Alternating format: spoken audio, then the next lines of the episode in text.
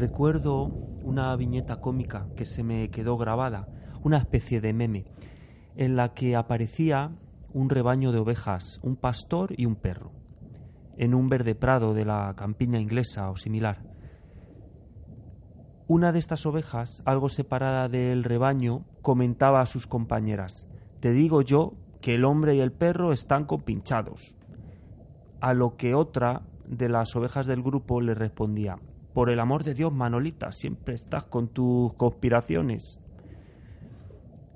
Tengo un buen amigo que es muy escéptico de las llamadas teorías de conspiración y me contó recientemente que le molestaba bastante oír a los conspiranoicos hablar de los borregomatrix, refiriéndose los primeros a los que según ellos están en el rebaño y se niegan a abrir los ojos.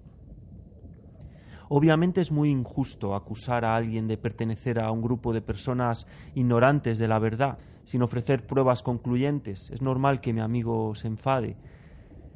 El problema reside en que parece claro que es muy fácil engañar al ser humano y muy difícil que éste admita que estaba engañado o equivocado. Además, las conspiraciones funcionan, entre otras cosas, porque cualquiera que intente advertir a la gente de lo que está ocurriendo automáticamente es ridiculizado por el resto. Unido a esto, vivimos unos tiempos en los que imperan el buenismo, los relativismos de todo tipo y la corrección política. Así nos encontramos absolutamente bloqueados, inoperantes, lobotomizados a la hora de tener una opinión, un sentido crítico, una visión realista del mundo. No estoy aquí para hacer amigos ni para encontrar reconocimiento. Tampoco me gustaría perderlos, los amigos que tengo, pero cuando uno tiene ciertas opiniones y defiende ciertas ideas se arriesga a ello. Diré cosas que seguramente molesten a bastante gente y es que el miedo a equivocarse y a ofender a alguien o la necesidad de agradar o de pertenecer a un grupo pueden convertirse en la peor dictadura, aquella que nos imponemos a nosotros mismos y a los demás. Hace tiempo que me di cuenta de que no se puede ni se debe complacer a todo el mundo. Al parecer, no es una palabra mágica que no usamos todo lo frecuentemente que deberíamos. Ahí tenemos las librerías llenas de libros que nos enseñan a saber decir no. Pienso que hay que compaginar la empatía y el respeto por los demás con el respeto a uno mismo. Esto a veces es difícil, pero sobre todo vivir con responsabilidad y defender la verdad con pasión. No he dicho nuestra verdad, atentos, porque la verdad con mayúsculas, a pesar de todo lo que pensamos, nuestra opinión no importa. Dicen en inglés facts don't care about feelings. Y es que a los hechos no les importan nuestros sentimientos. Aunque queramos ser portadores de la autoridad crítica, ética, científica, etc., aunque queramos tener el monopolio moral, científico, ético, eso da exactamente igual. Decía que la verdad no es relativa y este será uno de los temas en torno a los cuales girará este programa. Por eso, sin ánimo de ofender a este amigo que he mencionado o a cualquier otra persona, pero ejerciendo mi derecho a equivocarme y a pedir perdón o rectificar, arranco esta aventura con la firme intención, por muy pretenciosa que parezca, de buscar la verdad, cargados de curiosidad, ilusión, ganas de compartir, prudencia y responsabilidad nos sumergimos en busca de respuestas. Levamos ancla, soltamos amarras, adelante a velocidad de crucero. Esto es el submarino subversivo. Zarpamos.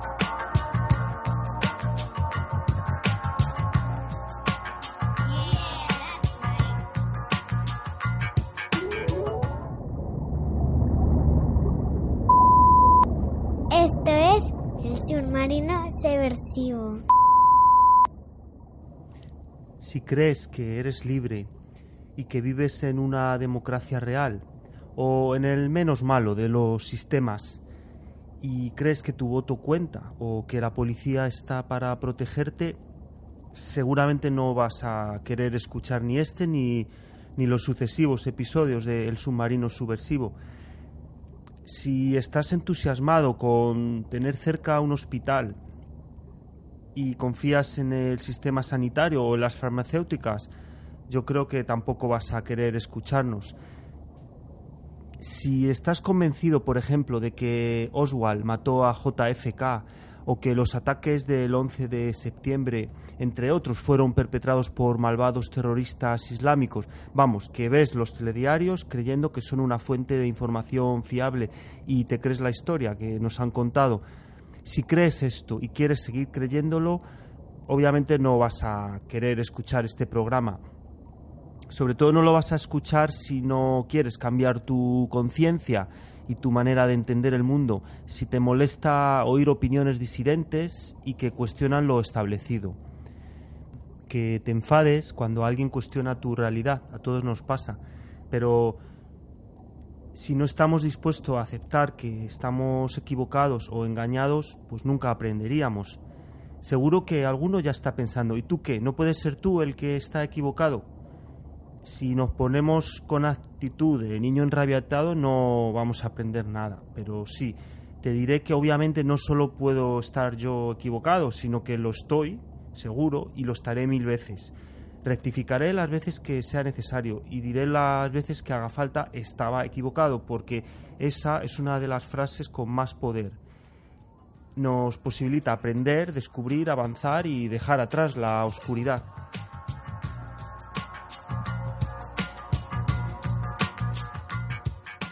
Si en cambio no tienes tan claro eso de que somos libres o directamente piensas que no eres libre, hay algo que no te cuadra, si llevas tiempo con esa sensación extraña, esa famosa astilla clavada en tu cerebro y decides acompañarnos en el submarino, pues espero no decepcionarte, pero tengo que advertirte que esto no va a ser fácil, que hay ciertas cosas que eh, algunos piensan que es mejor ni saber.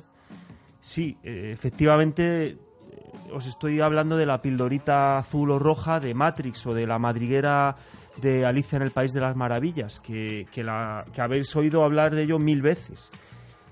La duda que aquí se nos plantea es si afrontar la verdad o seguir viviendo en un cuento. Personalmente tengo muy clara mi elección, buscar la verdad caiga quien caiga y aunque no me guste lo que voy a ir descubriendo. Ahora, he de confesar que, nos debatimos en el submarino en un mar de dudas, inseguridades y miedos. No, no en un mar, sino dos mares, podríamos decir. El primer mar, como buenos conspiranoicos, no es tanto nuestra propia integridad personal, un poco puede ser, no creo que lleguemos a molestar tanto pero, pero bueno, sí nos preocupa que continúe este podcast. Todos sabemos que no hay verdadera libertad de expresión o de opinión. Las personas que dominan el mundo pues no quieren que, sepamos ciertas cosas. Si se investigas estos temas, pues uno se pone en peligro o al menos su trabajo. Estamos poniendo mucho, mucha dedicación y trabajo en esto, entonces nos gustaría que continuara. No somos locos ni valientes, pero sí pensamos que hay que arriesgar un poco, pero al mismo tiempo ir con cautela. A algunos les sonará exagerado, pero, pero hoy en día por decir ciertas cosas o meterte con la gente equivocada te pueden meter en la cárcel o incluso eliminar. En esos tiempos vivimos. Es muy fácil decir algo inapropiado o prohibido hoy en día, sin ser uno una persona horrible. Bueno, el segundo aspecto que nos preocupa, el otro mar de dudas, es el podcast en sí. No es falsa modestia si digo que no soy periodista, que no sé escribir, o lo justito, y que me cuesta horrores hilar argumentos, armar una teoría o hablar en público. No me gusta mi voz. Bueno, y estoy aprendiendo ahora mismo a editar los audios. Tengo los típicos miedos de alguien que no ha hecho esto antes. Me siento torpe, limitado y lo haré lo mejor que pueda. Con la práctica seguro que mejoramos. Y bueno, hablo en plural a veces porque no estoy solo. Vamos a hacer una presentación antes de seguir. El que os habla es el capitán de este submarino y el nombre de mi linaje es Martínez, así que me llamaré Capitán Martínez. De momento nuestra tripulación es pequeñita, tan pequeña que no se puede ni llamar así. Vamos a ver cómo va la cosa o si se van uniendo miembros a nuestra aventura. Tendremos invitados, pero bueno, de momento tenemos un fiel acompañante. Contramaestre Legrá, de nombre Teo, ¿cómo, cómo está usted? Pues muy bien, muchas gracias, con mucha ilusión de estar aquí con usted a bordo del submarino en esta aventura. A sus órdenes, capitán. El, el contramaestre Legrá, de nombre Teo, está a los mandos del control técnico de la web de la que hablaremos, que está en construcción. Y bueno, está aquí para echarme un cabo en lo que se tercie, porque un podcast de monólogos es un poco aburrido. Así que muchas gracias por acompañarme y, y ayudarme, don Teo. Un placer, capitán. A sus órdenes. El placer es mutuo. Por cierto, ¿puede quitarme el pitirito del sonar? Es que me está taladrando la, la orejita. Por supuesto, Eh, sí, mejor, mejor así.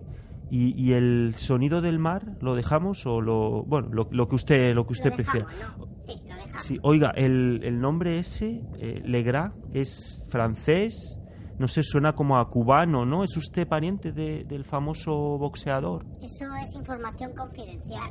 Yo no me escondo. Lo que pasa es que me protejo de la hidra, de las mil cabezas, del, del gran hermano. El gran hermano sabe quién es usted, sabe hasta, vamos, lo que ha comido ayer, las películas que ha visto, cuando se ha duchado por última vez. Bueno, no entremos en intimidades. Y eso de mm, cambiar, de camuflar su voz, supongo que también es para protegerse, ¿no? ¿O qué? Bueno, a ver, es que había probado con voz grave. Pero suena así como que estás arrepentido de algo, como que, no sé, como que te da vergüenza lo que estás diciendo y al final, bueno, dicho, me quedo con la voz esta que parece un poco de Peppa Pig, así de personaje estos de teleñeco, no sé. Y en fin, a mí tampoco, como no me hace falta que me tomen en serio lo del que habla va a ser usted, me quedo así. Puede que cambie y vuelva al estar arrepentido con la voz grave, pero vamos, que en principio me voy a quedar así con esta voz de teleñeco y, y a ver qué pasa. Ya, pero vamos, dejará una voz por programa, ¿no? No nos va a volver locos con tanta vocecita, eso Sí, espero. sí, una voz solo. Bueno, que nos enrollamos y hay que ir al turrón. Vamos con los contenidos de hoy. Bueno, como no hemos hecho esto antes, eh, estamos aprendiendo, habrá cambios y seguro que va a ir tomando forma y va a estar en constante construcción. Pero bueno, importante, la web submarinosubversivo.com.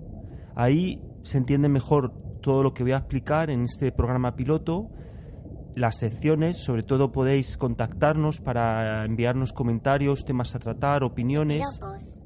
Bueno, sí, y piropos también, pero sobre todo comentarios y, vuestras opiniones o si queréis participar. Es muy importante entender que esto lo hacemos para aprender, que obviamente no tenemos la mayoría de las respuestas a los temas que vamos a tratar y que abriremos preguntas más que dar respuestas. Vamos a exponer temas y vamos a intentar entender entre todos qué está ocurriendo aquí. Necesitamos estar todos unidos. Necesitamos hablar entre todos. Básicamente, tu opinión, tu sabiduría es importante para nosotros. Ingenieros, psicólogos, científicos, filósofos, pero también gente que tiene otro tipo de sabiduría, de la que también hablaremos mucho, que no está basada en los titulitos universitarios, sino basada en la experiencia, en la intuición. Necesitamos estar todos comunicándonos, compartiendo, aprendiendo unos de otros. ¿Tienes algo que quieres compartir a través de El Submarino Subversivo? Pues mándanos un escrito, mejor aún un audio, a este correo que, que voy a decir. submarinosubversivo.gmail.com. Repetimos. submarinosubversivo.gmail.com. Bueno, contramaestre, un poco de música. Como dicen por ahí, para, para descomprimir vamos a poner un trocito de una canción. Ahora mismo, capitán. Cuidadito con cómo tenéis el volumen, que es cañera. Ahí va.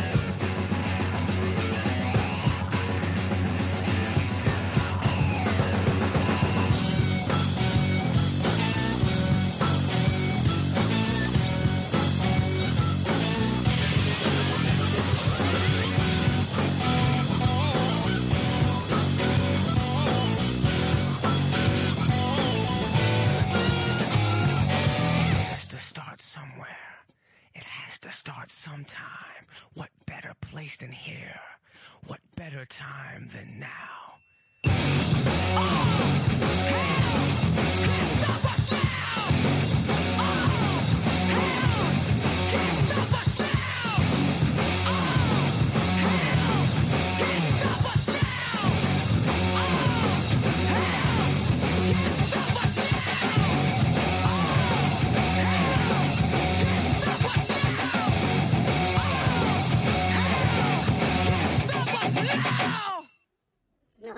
Pega nada usted, capitán, tanta caña. Hombre, a ver, esta canción la he escogido por la letra que ahora voy a explicar, pero vamos, usted no sabe la música que me gusta o, o los conciertos donde yo está, usted ni se lo imagina. No vamos a entrar aquí en la vida privada de cada uno, pero sí, la verdad es que últimamente escucho cosas más tranquilitas. Pero, Le, le voy a Pero poner bueno. a usted algo. Le voy a poner a usted algo que le va Sí. a gustar. pues vale, pues póngame usted algo así tranquilito de fondo en vez del agua. Sí, sí. Vale. Sí, esta canción es muy tranquilita. Bueno, pues estamos en la sala de mandos de este submarino y la verdad es que nos ha costado bastante empezar, pero aquí estamos, surcando las profundidades del mar. La canción que habéis oído antes de Rage Against the Machine, Furia contra la máquina, también podemos usar, aparte de la furia, la templanza, la sabiduría, la paciencia, el trabajo contra esta máquina.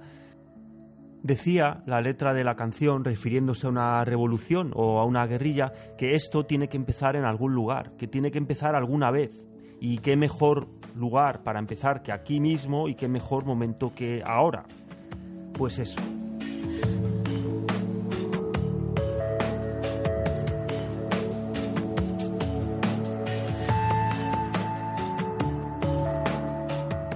Y antes de, de seguir y entrarnos, eh, entrar en las secciones, vamos a aclarar por si acaso, ¿qué es subversivo?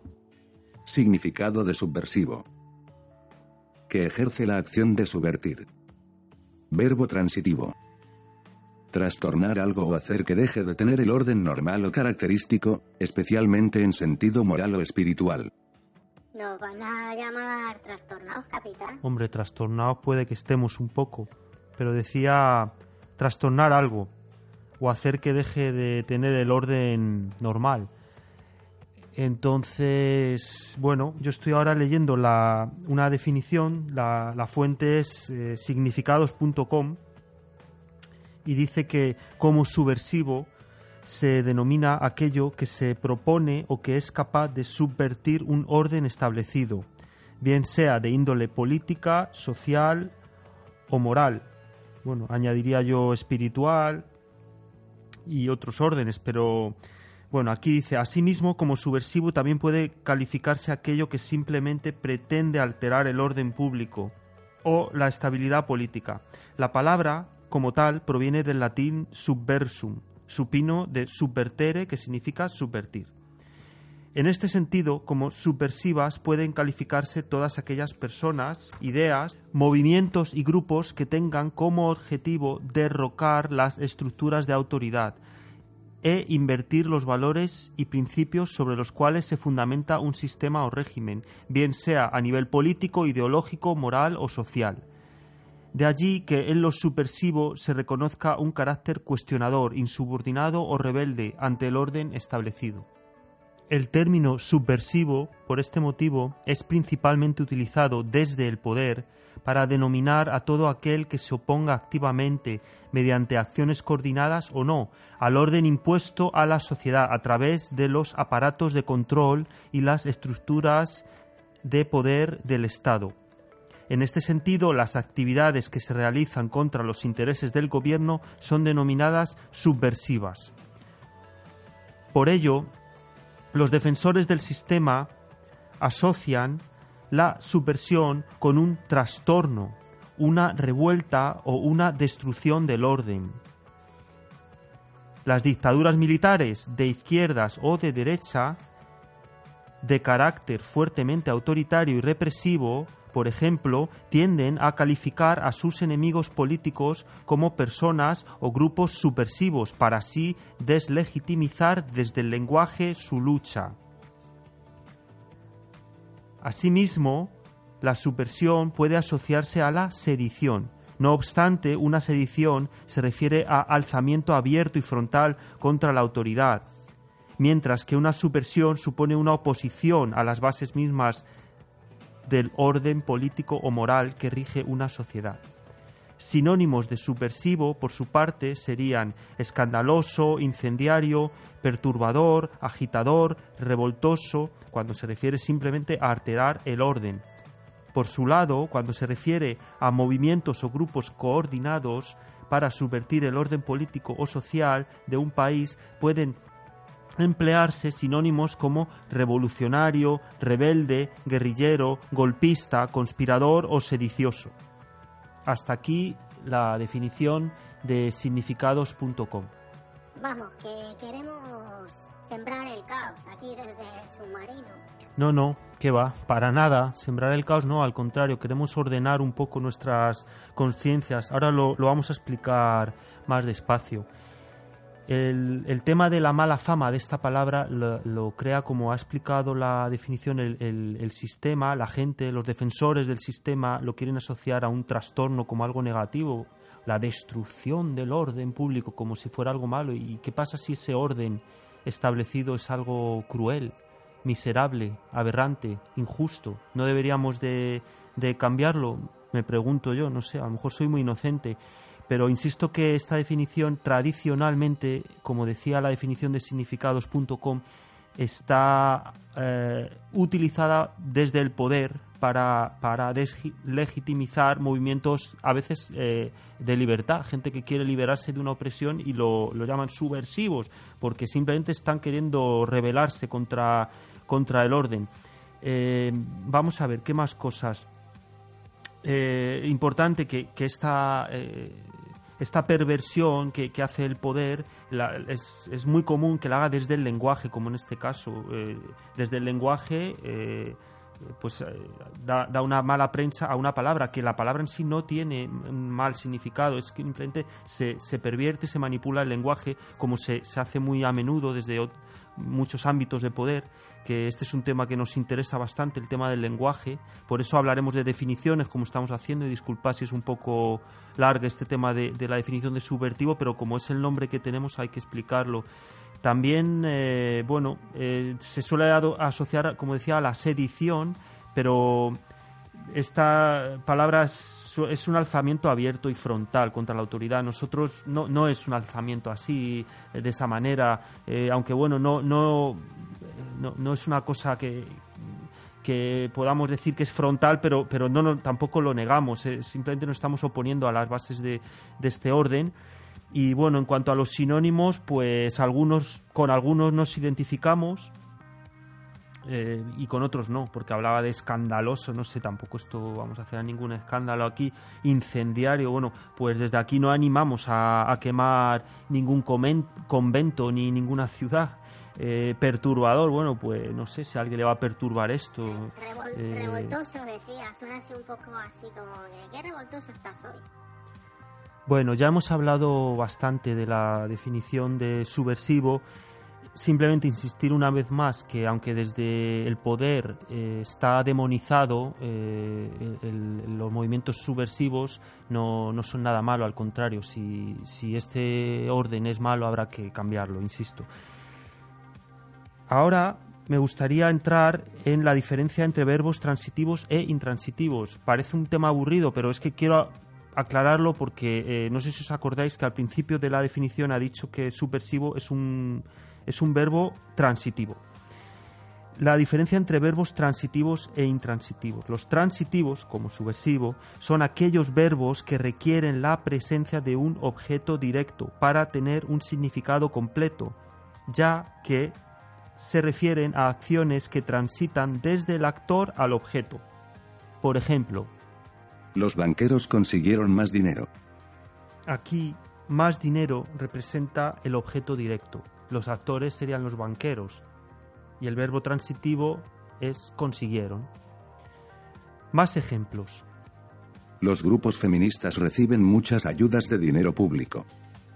El verbo transitivo, en este caso, viene a ser reciben, mientras que su objeto directo es muchas ayudas de dinero público. Los actores son los grupos feministas.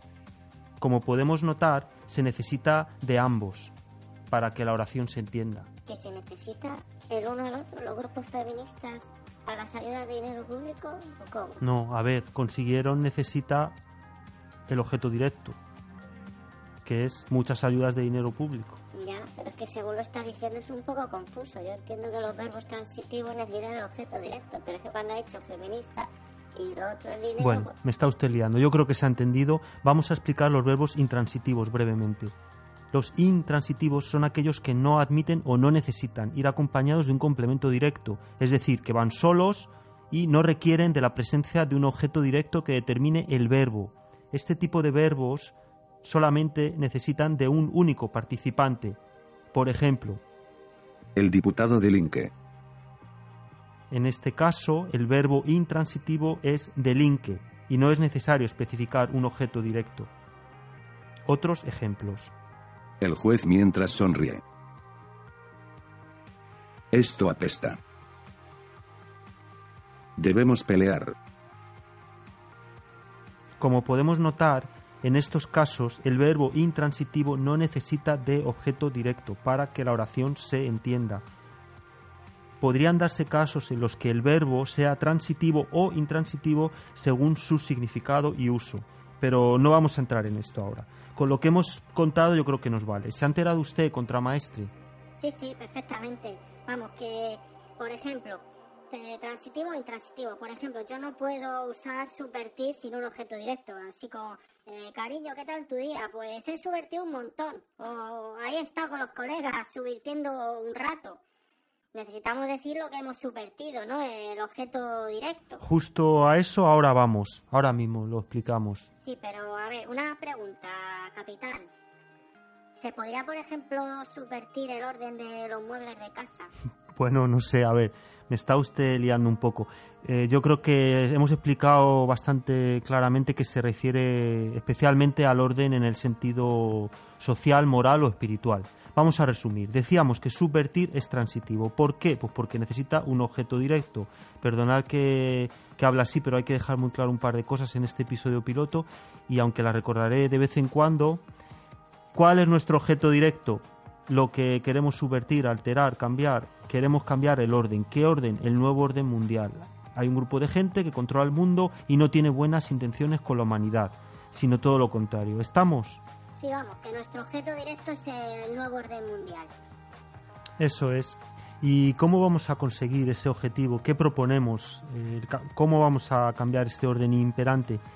Bueno, pues proponemos un cambio verdadero en nuestra conciencia.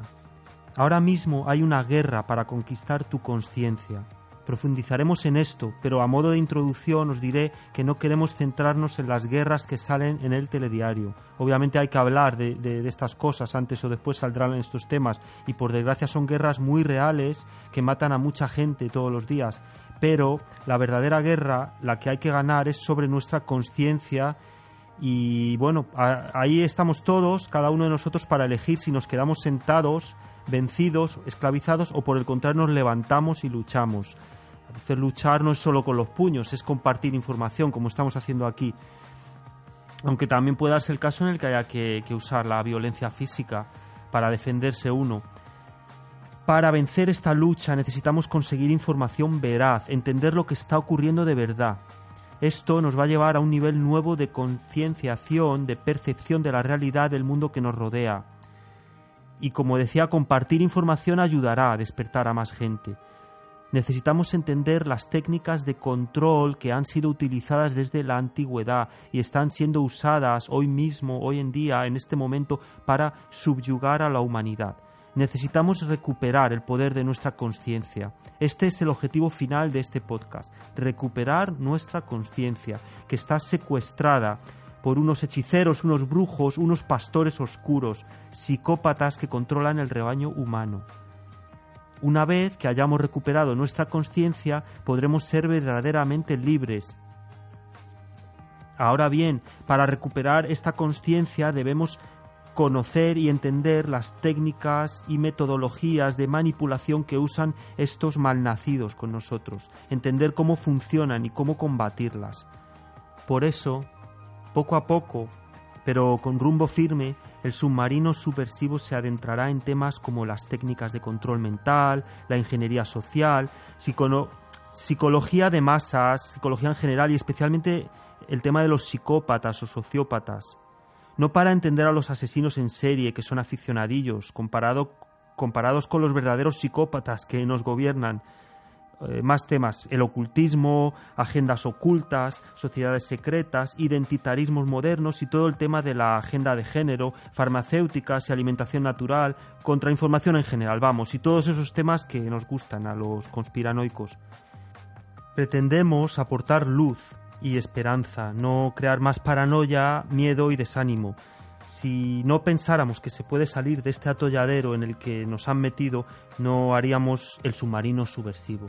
Eso está bien, capitán. Me veo muy, optimista. Pues sí, hay que ser optimista, tener ilusión, pero bueno, también ser realista y pragmático. A ver, ma- madre, llevamos ya más de media hora. Bueno, vamos a explicar las secciones, siguiendo con nuestras intenciones, pues esta- estas son las secciones que tenemos pensado tener.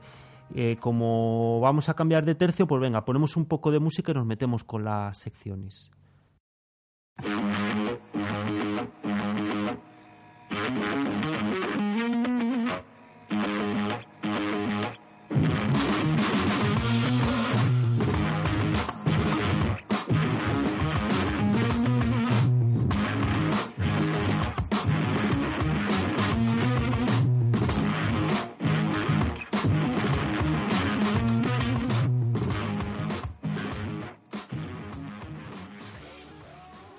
submarinosupersivo.com. En esta web podéis entender mucho mejor el tema de las secciones, las partes del submarino. Las secciones es una manera de organizar los contenidos, aunque en realidad se cruzan los contenidos, se solapan y bueno, espero que no sea confuso. Para entenderlo bien se ve muy bastante bien en un en un gráfico que hemos hecho en la página web para que veáis las partes que tenemos y ahí se irán organizando los contenidos. No va a haber todas las secciones en todos los episodios del submarino subversivo, ni van a ir necesariamente en este orden. Pero, por ejemplo, la primera sección es el periscopio. Con el periscopio nos asomamos a distintos temas, nos fijamos en algo que nos ha llamado la atención del panorama actual o puede ser algo histórico, pero en general tendrá relación con el tema principal de cada programa, aunque no necesariamente. Puede ser una noticia, un vídeo de YouTube, un anuncio, una web.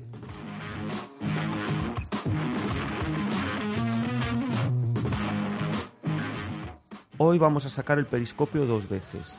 Primero para hablar de un grupo de gente interesada en conspiraciones que está en una red social y además os vamos a contar un cuento. La segunda sección se llama El camarote del disidente. Cuando estuvimos pensando eh, en un nombre para el podcast, hasta que un gran amigo me dio la palabra clave, subversivo, que ya hemos definido, al principio el podcast iba a llamarse algo relacionado con disidente, porque me parece muy importante que ante la autoridad que de maneras diversas nos va imponiendo un pensamiento único, es importante mostrar tu desacuerdo y desarrollar pensamiento crítico. Pero bueno, luego hemos visto que aunque no nos llamaremos así disidente, pero podemos traer a personas o asociaciones disidentes de vez en cuando y entrevistarlas en el mejor de los casos o por lo menos hablar de ellas. Solo voy a decir ahora brevemente la definición de disidencia. Disidencia es el desacuerdo o disconformidad de alguien respecto de las doctrinas, creencias, sistema, etcétera, que sostiene el partido, la religión, el colectivo ideológico, etcétera, al que pertenece. Aunque nosotros no estemos afiliados a ningún partido político, secta religiosa o colectivo en concreto, todos somos parte de este sistema sin haberlo elegido. Por lo tanto, podemos ser disidentes del sistema y aparte yo también puedo ser disidente en corrientes políticas, filosóficas, identitarias o también científicas. Muy importante el tema de la pseudociencia que se nos va imponiendo como una religión o un dogma incuestionable. Cuidadito con esto que queremos hablar de ello en algún momento. Bueno, eres disidente ¿Te gustaría expresar tu opinión? ¿Tienes alguna disconformidad con lo que se habla en los medios públicos o en general? Eh, estamos deseando oír tus opiniones alternativas a lo que está establecido. Escríbenos, contáctanos. Hoy en la sección del camarote del disidente no va a haber ningún entrevistado ni vamos a hablar en profundidad. Solo quiero comentaros que hay una página web que precisamente se llama disidencias.net, disidencias.net.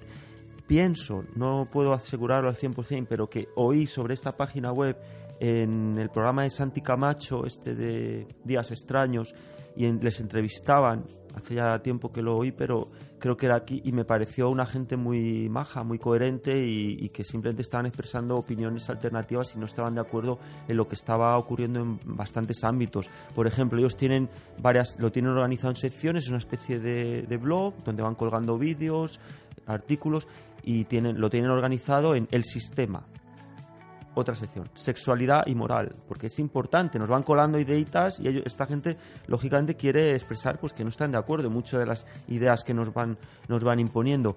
Ideología de género, muy importante también que, que- es un tema que a nosotros nos interesa bastante, o sea que, por ejemplo, de esta página Disidencias personalmente nos vamos a nutrir bastante y, lo intentaré siempre recordar cuando estemos usando esta fuente, pero siempre pondremos las fuentes o bien en la descripción del podcast o bien en la página web, pero hay que dar mucho crédito a la gente de la que conseguimos eh, ideas y, y- e información, igual que ellos la están dando, de dónde viene, porque ellos están colgando otros vídeos, o sea que se trata un poco de compartir. Otra sección que tienen es sobre sociedad otras sobre feminismo y otras son entrevistas a disidentes, que es la misma idea, vamos, no, no necesito eh, disimular o... a mí esta eh, idea me parece perfecta y de eso se trata nuestra sección, el camarote del disidente, serán entrevistas a disidentes.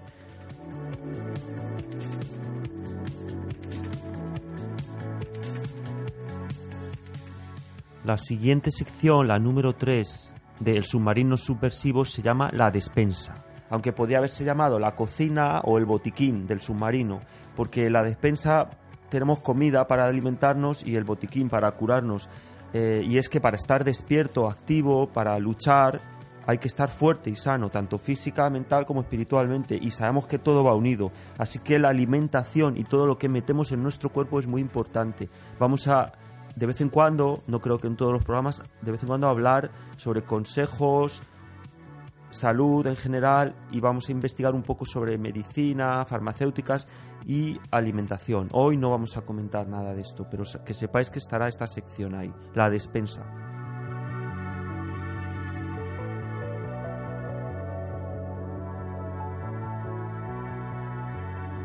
La cuarta sección de la que os quiero hablar se llama Los torpedos de el submarino subversivo.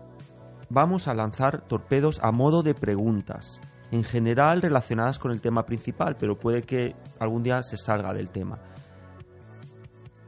Pensamos que a veces, muchas veces, no se puede saber la verdad a ciencia cierta, pero sí se puede desenmascarar la mentira. Este concepto es bastante importante. Eh, El no tanto averiguar la verdad, que a veces te lo ponen imposible porque se dedican a ocultarla, pero sí se puede averiguar la mentira y por eliminación se puede ir viendo lo que no es, que es muy importante al menos saber lo que no es. A lo mejor lo que es no podemos saberlo. Entonces, las preguntas lanzadas con intención suelen ser una de las mejores maneras. Estos torpedos, que van a ser preguntas, pues a veces es una de las mejores maneras de, de destruir, de, de reventar la, la mentira. Muchos de los problemas que tenemos vienen de hacer suposiciones sin preguntarnos nada, eh, asumiendo las cosas. Si, si asumimos, si pensamos que ya sabemos algo, seguramente es- estamos equivocados. Si no nos hacemos ninguna pregunta, si pensamos que ya lo sabemos todo. Preguntando se destruyen las suposiciones. Vamos a preguntarnos a nosotros mismos y a los demás constantemente.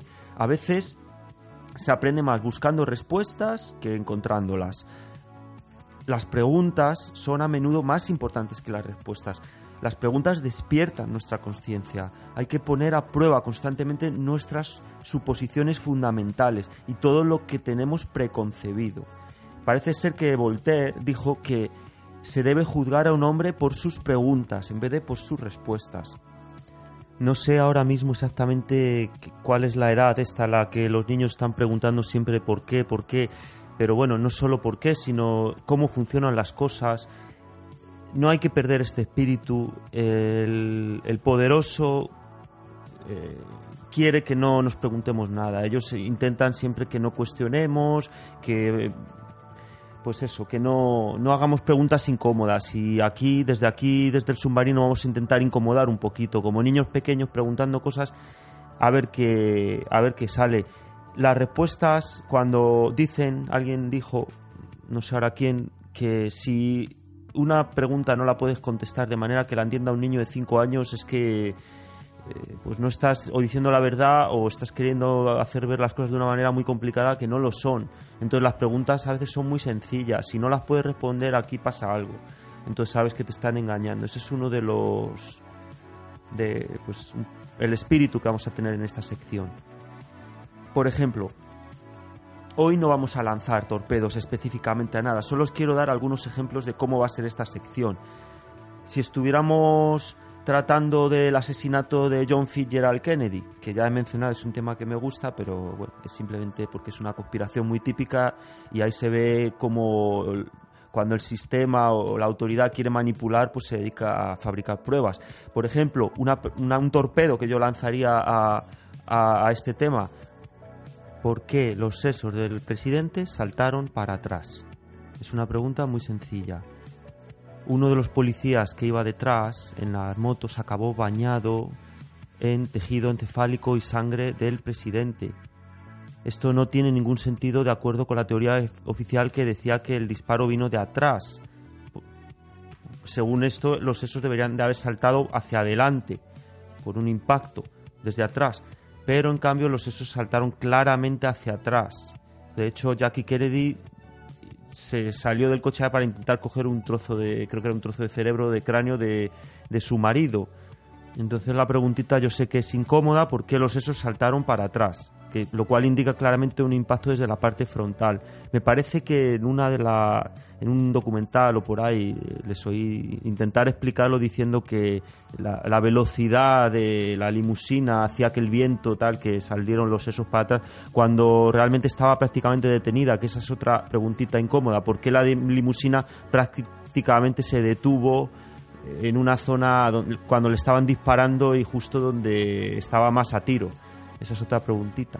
Otra pregunta, otro torpedo que podría lanzarse a este caso. ¿Por qué el servicio secreto, encargado supuestamente de proteger al presidente, recibió la orden de limpiar los sesos y la sangre de la limusina cuando estamos en una escena de un crimen con las pruebas que podrían ayudar a encontrar el culpable o culpable? ¿Por qué?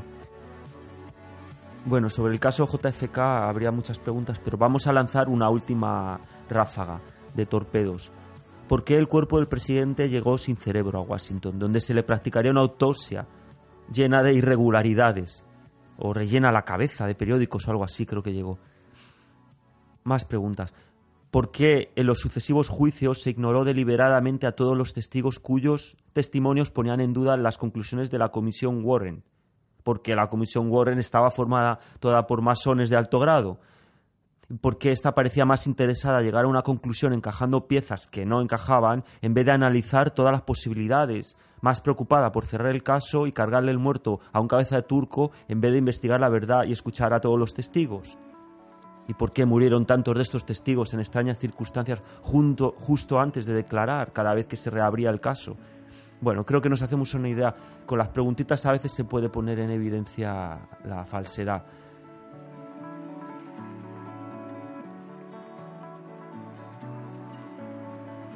La última sección que tendremos por ahora, pueden aparecer nuevas, se llama la biblioteca de popa. Bueno, porque está al final del submarino atrás y la vamos a llamar así, la biblioteca de popa. Hablaremos de libros, puede que alguna película, porque ahora sabemos todos que en las bibliotecas también hay, hay videotecas, pero, o hemeroteca, puede ser, pero vamos a, ver princi- en, principalmente libros, libros subversivos. Puede que películas y bueno, pero en principio libros. hoy os hablaré de dos o tres libros más adelante que son los que nos han ayudado a arrancar con este podcast. En general será de temas conspiranoicos y de control mental, de ocultismo y cosas de esas, pero mm, hoy, por ejemplo, van a ser sobre creatividad, sobre eh, cómo promocionar tu trabajo, que es un poco lo que estamos haciendo, querer compartir ideas con vosotros. Más adelante os hablaré de estos libros. Bueno, contramaestre, vamos a necesitar cortinillas para cada sección, para introducir cada una, música relacionada con cada una, con los torpedos yo creo que explosiones, música cañera y, la canción esta que, que, estaban poniendo antes así del guitarreo yo creo que le va bien a, a los a los torpedos. Cortinillas ya tengo alguna hecha, pero haré más. Y música, pues ya ve que nos apañamos. Hay una asesora musical que ahora mismo no es secreto, pero bueno, nos está ayudando. Y quería preguntarle yo lo de las secciones, es un poco lioso, creo que me he enterado, pero, o sea, por ejemplo, si hay un libro que va a la biblioteca pero es de cocina, o de alimentación, ahí ese qué pasa, ¿lo ponemos en la despensa también? Sí, claro, se van a dar casos donde se solapen las secciones. Por ejemplo, un disidente que podemos entrevistar, ojalá, eh, si tiene un libro escrito, pues lo podemos incluir en la biblioteca. Si se habla de ese libro, pues se meterá en la biblioteca, aunque a lo mejor no se hable profesamente de este libro, sino simplemente aparezca en la página web. Eh, también puede ser, imaginemos que este libro es sobre alimentación, pues podría estar también en la despensa. Es un poco lío, ¿no? Pero. Pero vamos, que el caso es ir teniendo disidentes, ir teniendo libros, ir llenando la despensa, tirar torpedos, más o menos. ¿no? Sí. Bueno, vamos a, seguir avanzando en, en nuestra declaración de intenciones. La duración de cada episodio va a variar, pero seguramente como hora y media o dos como mucho iremos viendo. La frecuencia de estos episodios, pues vamos a hacer lo que podamos. Puede salir uno cada 15 días, cada mes o incluso más. A mí me gustaría hacer muchos y muy a menudo, pero creo que no va a ser posible porque queremos que tengan contenidos con sustancia y porque somos dos tripulantes ahora es complicado. Pero bueno, según arranque esto y quizás si se va involucrando gente, eh, se puede hacer más a menudo. Eh, vamos a hacerlo o intentar hacerlo dinámico y entretenido. Pero este no es un programa de entretenimiento y requiere nuestra atención. A veces se van a tratar temas más ligeritos, pero otras veces pueden ser temas densos que requieren esfuerzo intelectual y, puede ser un poco pesado algún tema y temas duros también, además no fáciles de escuchar. Esto me lo estoy recordando, nos lo estamos recordando, recordando a nosotros mismos porque hay que mentalizarse. Vamos a ir eh, avanzando en temas secuencialmente. Os recomiendo escuchar los podcasts en orden cronológico, sobre todo al principio. Luego puede haber temas sueltos que no requieran haber escuchado programas anteriores, pero, pero aunque haya episodios que se salgan de la secuencia, por lo general vamos a ir avanzando sobre lo que ya se ha dicho. Así que nada, venga, sin más, vamos con el periscopio.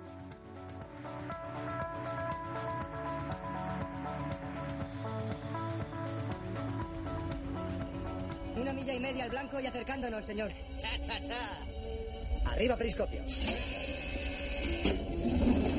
Arriba. Adentro. Dentro. Cerra. Intercomunicador. Rumbo. Fije. bueno, estamos mirando con el periscopio. A ver. Pues hoy veo un grupo en una red social. La red social se llama Meetup y el grupo se llama Teorías de la Conspiración y Revisionismo Histórico en inglés. Vamos a leerlo en inglés. Conspiracy Theories and Historical Revisionism. Joder, qué difícil. Hombre, yo, Conspiracy Theories, más o menos, pero lo otro, Historical Revisionism. Bueno. Em, el caso es que este grupo Mm, llegué de casualidad a saber de ellos porque Meetup es una red social muy, bastante interesante. Yo no la conocía, pero parece ser que funciona bastante bien a la hora de hobbies que tiene la gente. Pues yo que sé, que quiero jugar al badminton y vivo en Roma y no conozco a nadie. Pues pones badminton en Roma y te sale gente. O puedes tú crear un grupo si no existe. Entonces no sé cómo se me ocurrió poner, pues sí, conspiraciones y cosas de esas. Y llegué a saber de esta gente. Me gustó tanto la descripción que tienen que os la quiero leer empecé a recopilar información para hacer este podcast y esta fue una de las primeras piezas de información que yo quería incluir. Así que os voy a, leer la, tra- la traducción de, de lo que ponen en inglés, que me ha gustado bastante y que refleja el espíritu que tenemos en el submarino subversivo, aunque aquí está más centrados en la historia y nosotros no solo en la historia, pero me ha gustado mucho. La voy a leer. Sabemos que nos mienten, Sabemos que hay otros que están al control de los asuntos del mundo y sabemos que estos otros obviamente no tienen los mejores intereses de corazón. Las teorías, las pruebas y la experiencia directa de testigos a lo largo de la historia son abrumadoras. Está emergiendo más información sobre los giros y devenires de nuestra experiencia colectiva como humanos. Entonces nos preguntamos, ¿Quién controla realmente la información a la que accedemos? ¿Quién controla realmente los medios, los sistemas bancarios, las decisiones políticas? Haremos un escrutinio y reexaminaremos intelectualmente desde los elementos ocultos de la Segunda Guerra Mundial hasta el horrible sistema económico actual. ¿Quiénes son las manos ocultas que influyen en la sociedad humana de nuestros días? Ya se sabe que quien controla el sistema económico controla la humanidad y su futuro. Hay algo que está mal, muy mal, con la mayoría de nuestros sistemas sociales, y esto es deliberado. Nuestra supervivencia misma puede que dependa de que identifiquemos los poderes que están al control. ¿Es muy tarde para cambiar el rumbo de la historia? ¿Pueden los elementos positivos de nuestra naturaleza humana derrotar a los que abusan de nosotros y tomar el mando? ¿Podemos liberar la verdad y a nosotros mismos? Digamos la verdad, hablemos con libertad. Podemos ir a la cárcel por hablar de esto. ¿Quién controla los juzgados, las leyes, los gobiernos que llevan a cabo tal censura? Solo esto ya es suficiente para demostrar que se nos oculta la verdad. Saber nuestra historia verdadera nos permite identificar y ver claramente las huellas dactilares, responsabilidades, en las acciones de hoy en día. Juntémonos, hablemos, encontremos la verdad juntos. Encontremos a otros que también tienen una pieza del puzzle global. Cambiemos el cómo han sido las cosas hasta ahora. Hagamos del mundo un lugar mejor. Podemos hacerlo.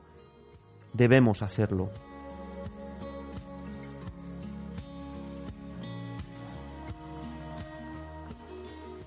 Bueno, hasta aquí la descripción de este grupo de teorías de la conspiración de Meetup. Me parece fantástica, maravillosa, las preguntas que plantea, las dudas y, su espíritu combativo y de encontrar la verdad, que es lo que tenemos aquí en este submarino subversivo. Por eso quería compartirla con vosotros. Ahora simplemente estoy viendo la página porque no, no me meto a diario, pero bueno, veo que es, es un grupo privado que tienen 253, 235 miembros. Parece que está organizado desde Suiza, que ya es un poco de coña, ¿no? Que sea precisamente de Zurich, Suiza, desde donde quieren encontrar la verdad, pero bueno, allí hay mucho escondido, o sea que tienen como temas, eh, van haciendo eventos en los que ellos quedan en persona, que es muy interesante esta, este concepto, eh, y tienen títulos, por ejemplo, ¿pueden grandes, conspiración, grandes conspiraciones realmente existir? Divide y, con, y conquistarás en los tiempos modernos. Revisitando el 9, el 11 de septiembre, el 9-11. Energías renovables contra energía nuclear. Que es mejor para reemplazar a los fósiles. No sé, ellos van proponiendo temas, se quedan en persona, pero, pero también comparten información aquí en la web. Y aunque ahora no tenemos, quizá en el futuro hagamos nosotros un grupo que, bueno, mira, a lo mejor no hay nada en castellano que sea eh, teorías de la conspiración o, no sé, tampoco lo voy a llamar el submarino subversivo porque ya para eso está la web, pero podemos hacer un grupo y quizá algún día quedar en persona varios chalaos en alguna ciudad. Si puede ser que tenga puerto por aquello que como vamos en submarino, pero vamos, que si no nos acercamos a donde sea, dentro de nuestras posibilidades.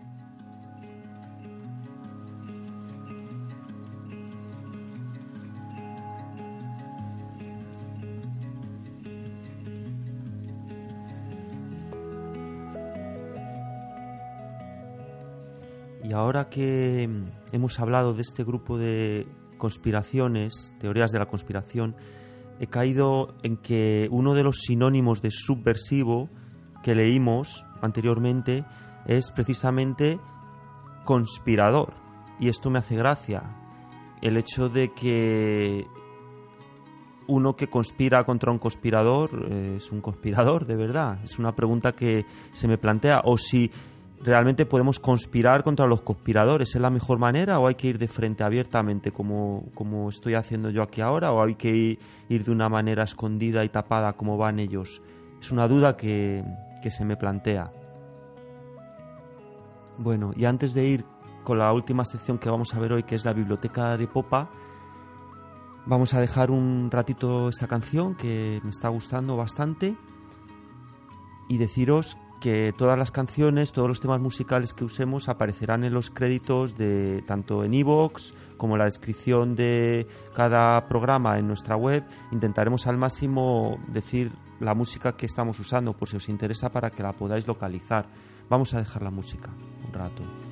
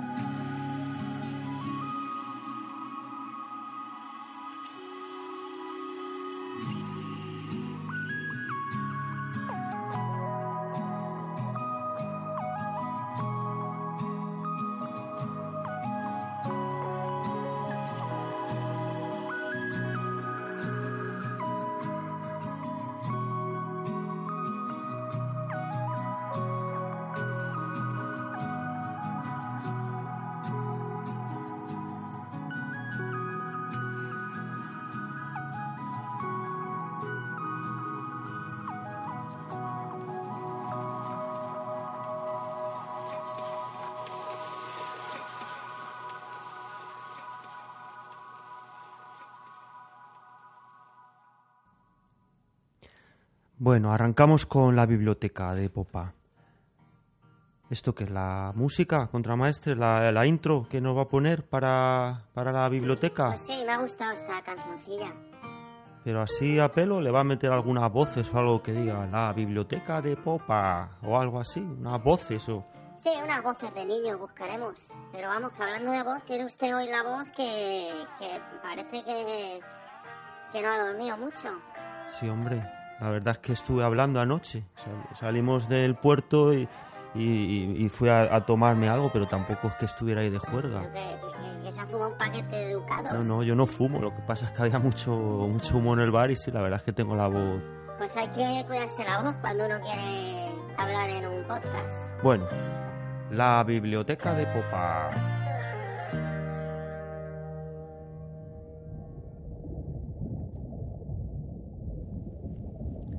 Pues nada, estamos aquí rodeados de libros, de papeles, Madre mía, madre mía, qué de libros tiene usted, capitán. de PDFs también, virtualmente, no físicos, pero bueno. Va a acabar como Don Quijote.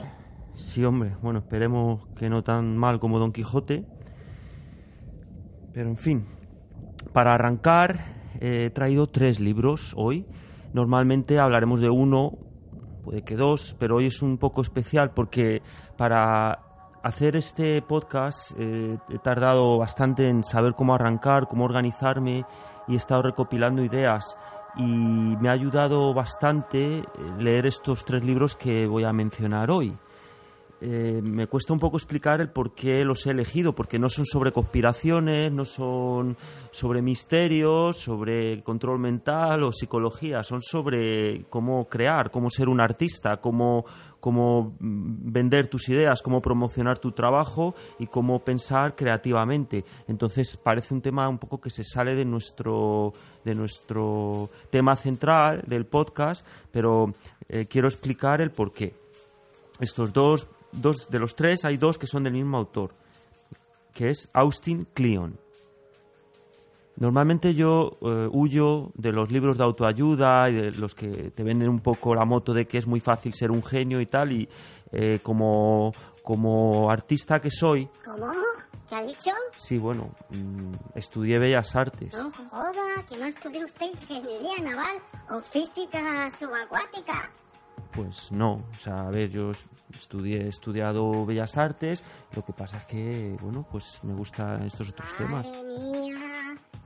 Estamos en manos de un artista. No, hay- no quería yo entrar en temas personales, pero sí que hay que hablar a veces de, del baga- bagaje de uno para que entienda la gente desde dónde opina, pero, pero no es ex- exclusivo eh, de un psicólogo hablar de psicología. Yo creo que po- podemos hablar sobre todos los temas, que es otro, otro punto interesante, el tema de la élite y el conocimiento y el tener la autoridad científica a, a veces es pe- peligroso, ¿no? Que la gente no pueda opinar. No, pero sí, bueno. No digo nada, lo que pasa es que llevar un submarino no es lo mismo que pintar un cuadro. Sí, no esté usted preocupado, que esto lo... Madre mía. Sí, hombre, que no le va a pasar nada al submarino. Bueno, vamos a ver. Austin Kleon tiene estos dos libritos, no sé si tiene alguna cosa más en el mercado. Uno se llama, yo lo estoy viendo del inglés. Eh, me consta que sobre todo uno está en castellano. El primero, no sé si lo han traducido igual, pero en inglés es Roba como un artista. Entonces, buscaré el título en castellano para ponerlo eh, en, las referencias de la web o de donde vayamos poniendo nuestra biblioteca y se titula Roba como un artista. El segundo libro se llama Enseña tu trabajo, literalmente, pero creo que lo han traducido como Aprende a promocionar tu trabajo o algo así. Pero bueno, es enseña, simplemente, enseña tu obra. Y bueno, aparte que me ha ayudado mucho a arrancar la web, yo creo que el espíritu en general de, de- estas obras, de estos consejos que nos da eh, Austin Kleon, es eh, que realmente los llamados genios no es que sean tan diferentes a, a los mortales, a nosotros. Es que ellos sabían organizarse, sabían usar técnicas creativas, sabían concentrarse, sabían cómo robar, entre comillas o sin comillas. No es robar, eh, plagiar. Hay una diferencia entre plagiar y tomar ideas de otras personas, adaptarlas a tus necesidades, compartirlas con, con otros artistas. Entonces esta idea me pareció muy interesante porque yo ya estaba como lanzan, queriendo lanzarme y me ha dado las últimas eh, energías que yo necesitaba para, para saber cómo, cómo afrontar esto del podcast. Y bueno, en general todos los consejos que se suelen dar a la hora de ser creativo, yo llevo bastante tiempo, como estudié este tema del arte, veo que hay mucho de psicología, de, concentración, de meditación, de, terapia. Entonces, para mí todo tiene que ver con todo y el arte es un estado mental en, en gran parte y, y este, esta revolución que queremos llevar a cabo, esta, este cambio de, de conciencia tiene mucho de esto. Y entonces, según vaya pasando las páginas del libro, a ver si consigo enlazarlo con, con nu- nuestras intenciones desde, desde el submarino subversivo para que, para que entendáis que gran parte de- del éxito de, por ejemplo, de las de, la, de las clases dominantes de estas élites es que usan estas técnicas con nosotros. Entonces nosotros tenemos que aprender a usarlas, a ser creativos, a inventar soluciones para no estar eh, zombificados, a despertar la conciencia de una manera, eh, la conciencia, que, es fácil confundir las palabras. Algún día habrá que centrarnos un poco en la diferencia entre conciencia y conciencia. Pero vamos allá, con Austin Kleon y Roba como un artista.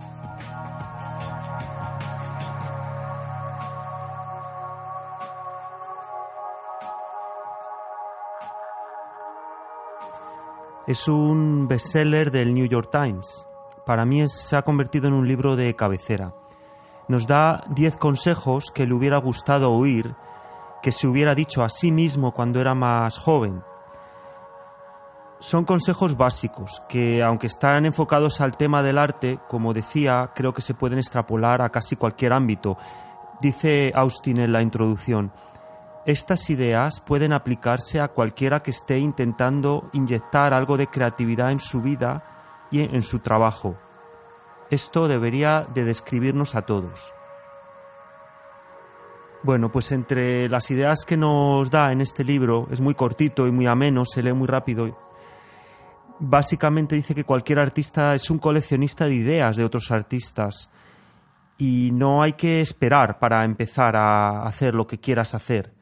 Cuando yo diga artista, eh, por favor no solo penséis en, en pintar cuadros o en el arte, sino en cualquier otra cosa creativa que necesitemos hacer, como en este caso cambiar el mundo. Decía que no hay que esperar para empezar.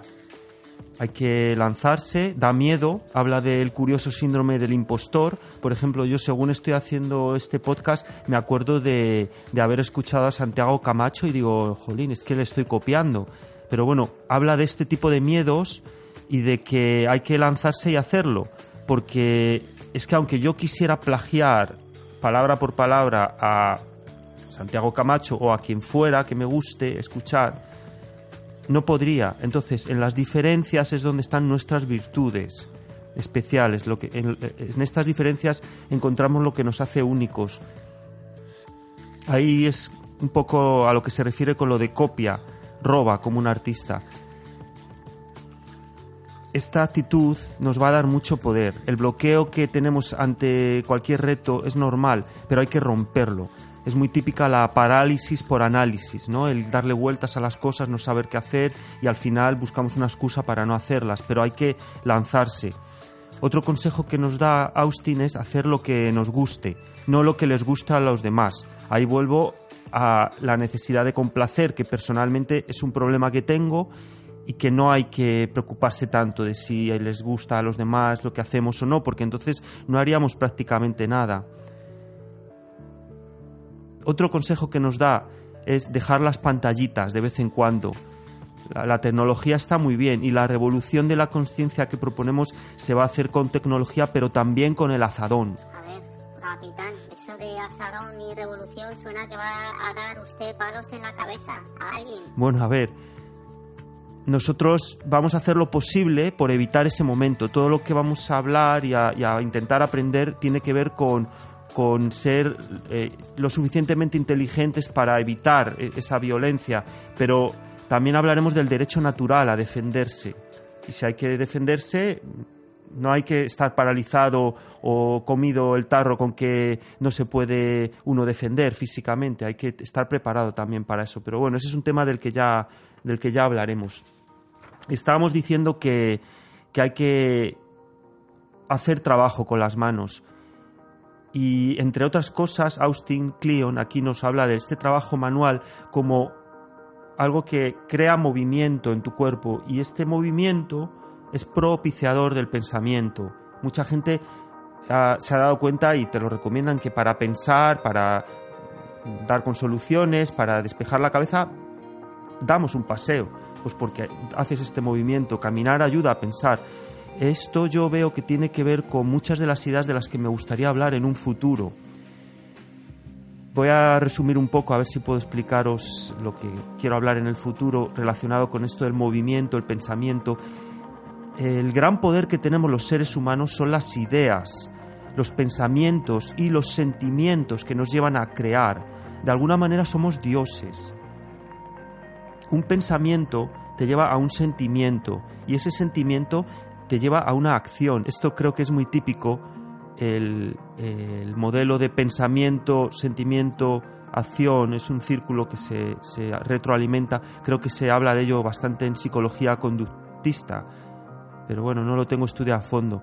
En cualquier caso, este modelo de pensamiento que te lleva a un sentimiento y este sentimiento que te lleva a una acción parece ser, creo, por lo que estoy leyendo, aunque no he llegado a, lo más profundo, bueno, a, poder decirlo categóricamente, pero es una triada mágica y esto es lo que tenemos que entender. En las sociedades secretas se estudia y de ahí viene, por ejemplo, Padre, Hijo y Espíritu Santo, entre otros. Hay, hay, una, hay unas corrientes que, siempre hablan de este triángulo y es lo que nos hace dioses, lo que nos da todo el poder, pero bien usado, porque la gente que controla el mundo lo usa, por ejemplo, si te creo un pensamiento, te pongo en tu cabeza un pensamiento negativo, pesimista, catastrofista, eso te crea sentimientos negativos, de depresión, que a lo mejor te paralizan y no vas a actuar. Mientras que si yo consigo, o entre todos conseguimos, tener pensamientos positivos, bueno, cuidado con las filosofías de nueva era, de, de todo positivo, porque esto hay que también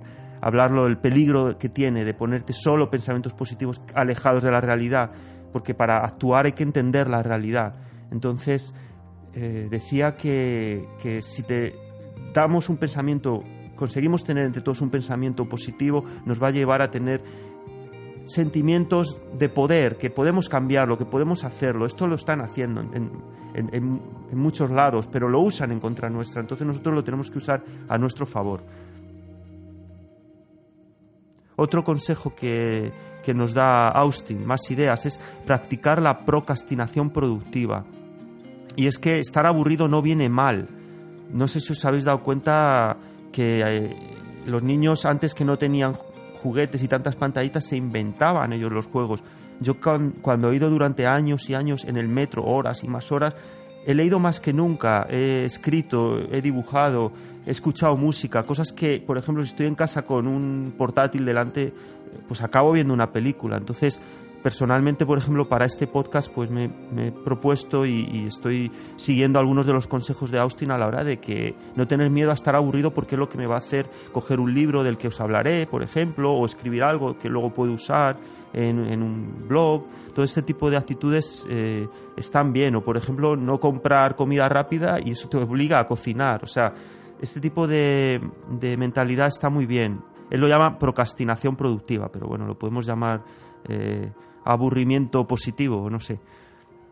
Otro de los consejos que nos da Austin, no os voy a, a, contar todos, pero estoy destacando algunos. Otro consejo es mezclar nuestros intereses, no solo hacer una cosa, aunque sea tu pasión, pero, por ejemplo, si te gusta mucho cocinar, pero además te gusta la química, yo estoy seguro que puedes aplicar cosas en, la cocina o la física, o no tiene por qué ser científico, puede ser espiritual, o intereses que aparentemente nos dicen que la, la, ortodoxia, que no están relacionados, yo estoy seguro que se pueden relacionar. A mí me parece que hoy vivimos en el mundo de la especialización y esto trae aspectos positivos, pero también tiene un aspecto negativo. Yo creo que, por ejemplo, alguien que sea el mayor especialista del mundo en escarabajos no puede saber solo de escarabajos, tiene que saber sobre la naturaleza y el resto de fauna que está relacionada con esos escarabajos y entender de, muchas otras cosas, de química, de geología, de historia, de la naturaleza, de, de, otras disciplinas para entender, para tener una cosmovisión de, su, de su pasión, que en este caso serían los escarabajos. Creo que esto tiene que ver también con las conexiones sinápticas, porque cuan, cuantas más áreas de nuestro cerebro estén conectadas, mejor a la hora de, de, que salgan ideas que luego describen como geniales, cómo se le ha ocurrido esto, cómo se le ha ocurrido el otro a esta mujer, a este hombre. Pues porque ha salido del pensamiento ortodoxo y ha buscado conexiones que a otros no se les han ocurrido porque están pensando solo unidireccionalmente. Entonces, bueno, estos son los consejos básicos, sin profundizar mucho. Seguro que hay libros dedicados exclusivamente a, a técnicas de esto, de lo otro, de las conexiones sinápticas, pero aquí Austin Kleon simplemente nos da consejos muy básicos y resumidos, pero que creo que, que, a veces está bien que nos hablen así un poco en plan sencillo para no complicarnos. A mí me está ayudando, por lo menos.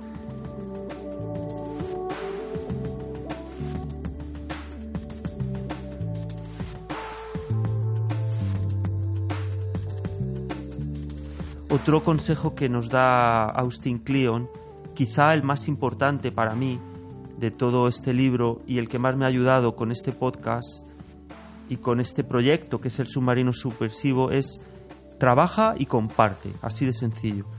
Pregúntate cosas e invita a otros a preguntarse cosas contigo. Ahora con las tecnologías lo tenemos muy fácil. El crear un foro, un blog, un podcast, Este es el espíritu básico del submarino subversivo. Vamos a desarrollar ideas, a preguntarnos y a compartir los avances y a preguntarnos con vosotros sobre qué cosas queremos aprender, qué queremos entender y entre todos podremos seguramente avanzar mucho más que si estuviera yo solo, a mi bola. La clave para el cambio de conciencia que, que ya está ocurriendo, insistimos, está en compartir. Internet a mí me parece que tiene muchas cosas o muchos aspectos oscuros. Eh, dicen por ahí que las redes están para atrapar, no para ayudarte, pero eh, yo entiendo esta dualidad, pero me quiero centrar en lo positivo sin ignorar los aspectos negativos. Os voy a contar una anécdota como a modo de paréntesis. Eh, hace poco tuve un problema con una cerradura, me quedé encerrado fuera y tenía un móvil tenía una idea de cómo podía abrir la puerta, pero no estaba seguro y creo que no lo hubiera conseguido si no hubiera podido acceder a, un vídeo que alguien compartió en el que explicaba cómo abrir una cerradura. Simplemente tuve que conseguir un bote, cortarlo, tener un plástico así flexible y bueno, y abrir la puerta. Y esto es alguien que de una manera desinteresada, me da igual si tiene muchas visitas y se está sacando un dinero extra en publicidad, pero pero hay mucha gente, millones de personas que tiene canales y, es porque son sus pasiones. Entonces creo que tenemos que centrarnos en este espíritu a la hora de, del cambio de conciencia que va a ocurrir ya. Nos van a intentar desanimar por muchos sitios, pero está claro que el compartir y, el espíritu humano en general es, es muy positivo, esta, esta idea de compartir. Otro consejo que nos da Austin es no alimentar a los trolls, no caer en sus trampas y no enzarzarnos en peleas. Hay que centrarse en el trabajo y usar nuestra energía creativa en conseguir nuestras metas. Gente tóxica que nos quiere apartar del camino siempre nos vamos a encontrar. Ante cualquier sueño que tengamos, cualquier ilusión, siempre va a llegar el típico cuñado, el que sea, el amigo, y te va a decir que no puedes, que es muy complicado y el propio sistema, los poderosos lo usan para desanimarnos, para meternos en embolados que, de los cuales parece imposible salir. No hay que desanimarse. Y sobre todo no necesitamos la aprobación de los demás. Esto es muy importante, que no importa si alguien nos hace caso o no, si a, todo el mundo le parece bien la idea o no, eso de complacer a los demás. Para este tema nuestro de las conspiraciones es bastante importante porque mucha gente no nos va a dar su aprobación, mucha gente nos va a desanimar, pero hay que tener claro que hay que ir a lo nuestro y poco a poco, con trabajo, vamos a ver los resultados.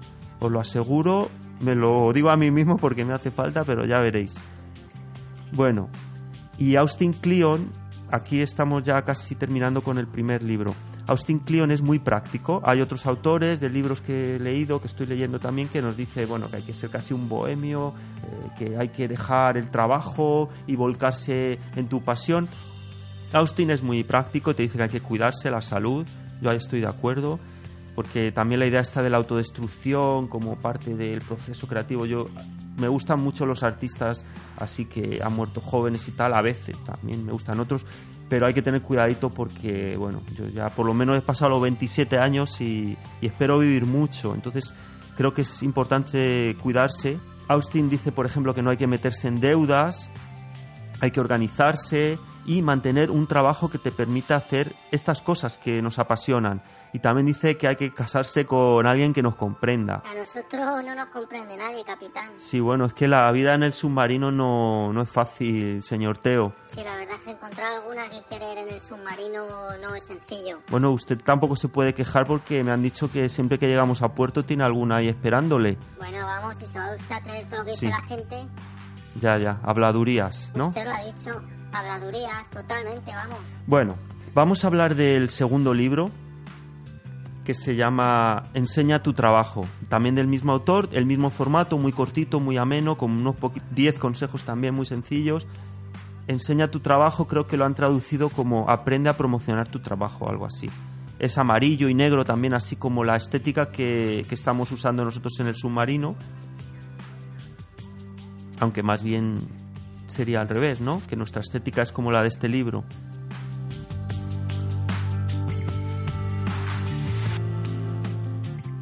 En el libro anterior que hemos mencionado, el de Roba como un artista, Austin nos decía cómo desarrollar la creatividad. En este otro, en el de aprende a promocionar tu trabajo, una vez que hemos creado algo, nos enseña cómo enseñarlo, cómo compartirlo. El autor nos ofrece nuevamente 10 consejos, 10 sencillos recursos para enseñar nuestras creaciones. A lo largo de sus páginas he encontrado varias ideas interesantes. Por ejemplo, dice que seamos abiertos, que no tengamos miedo de compartir.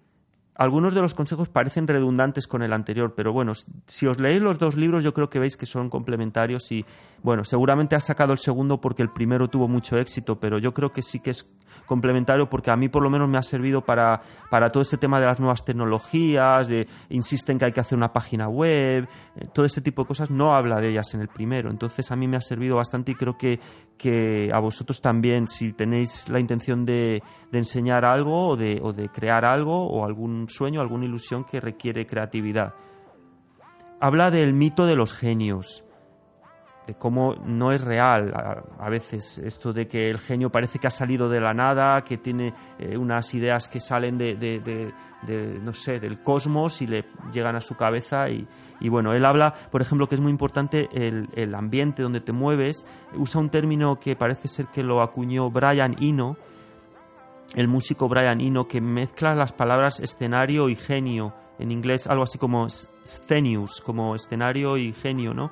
Eh, pues no sé, todos hemos oído hablar de los ámbitos de, los artistas que se juntaban porque eran incomprendidos, pues precisamente por esto, porque también al estar entre ellos reunidos se aportaban unos a otros. Entonces él dice que hay que colaborar con gente y el resultado de la obra será una mente, nuestra mente conectada con la mente de otros. Para nuestro tema, el de las conspiraciones, creo que es básico, que no hay una persona sola en su estudio eh, descubriendo los secretos del universo y, de- y del mundo y de, y de las sociedades secretas, sino que vamos entre todos a ir desenmarañando, desentrañando estos secretos. También nos dice una cosa muy importante que a mí me ha, me ha, ayudado enormemente, que, que no tengamos miedo a ser amateurs. En castellano, y bueno, en- creo que en muchos idiomas tiene connotaciones negativas el decir que eres un amateur, porque suena a que no eres profesional. Parece ser que en francés la palabra significa que amas algo, que eres amante. Vamos a oír la palabra en francés. Amateur. pues parece que esto significa que eres amante de algo y de alguna manera cuando eres aficionado nunca dejas de aprender porque los profesionales parece a veces que ya lo saben todo pues esto es una actitud muy negativa a la hora de desarrollar nuevos conocimientos los aficionados hablamos de nuestras pasiones y las compartimos y otros pueden aprender de nuestros éxitos y de nuestros fracasos este es un poco también eh, el, el espíritu de- del submarino subversivo.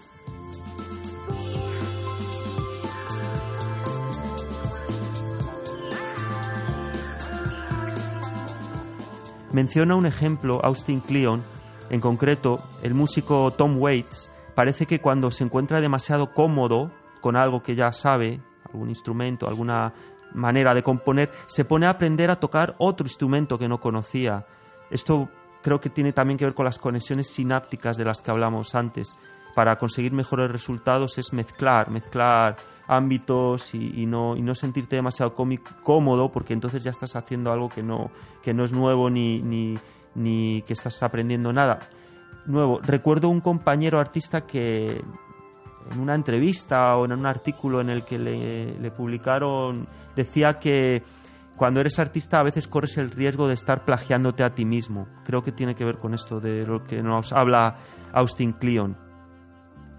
Un consejo así un poco curioso que nos da también es leer obituarios, pensar en la muerte. Yo esto lo tengo ya desde hace años. Dicen que tendríamos que tener un cráneo en nuestro escritorio para, para preguntarnos un poco por la vida y sobre todo para valorar cada minuto, cada segundo.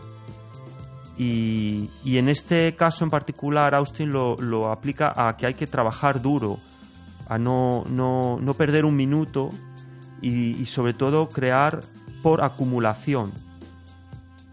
No desanimarte y a lo mejor un día haces un poquito, otro día haces un poquito, otro poquito. Él nos enseña unos diagramas muy explicativos en los que aparece una cruz, otra cruz, otra, otra cruz y 365 cruces son un montón. Entonces, aunque hayas hecho un poquito cada día, eh, al final es un montón. Yo pienso que esta técnica o esta mentalidad la tienen bastante las sociedades secretas que llevan siglos a una velocidad así al tran-tran, parece que no, no, van rápido, tienen una agenda, pero al final, si miras para atrás, hace 100 años la, el mundo era muy diferente y han ido moldeando el mundo a su antojo con un ritmo machacón, no, no necesariamente rápido, que va muy rápido hoy en día ya, va rapidísimo, pero poquito a poco ellos han ido cambiando. Entonces yo creo que no hay que des- desanimarse o desesperarse, vamos a ir poquito a poquito cambiando el mundo, pero sin dejar de trabajar. Esta mentalidad está muy bien.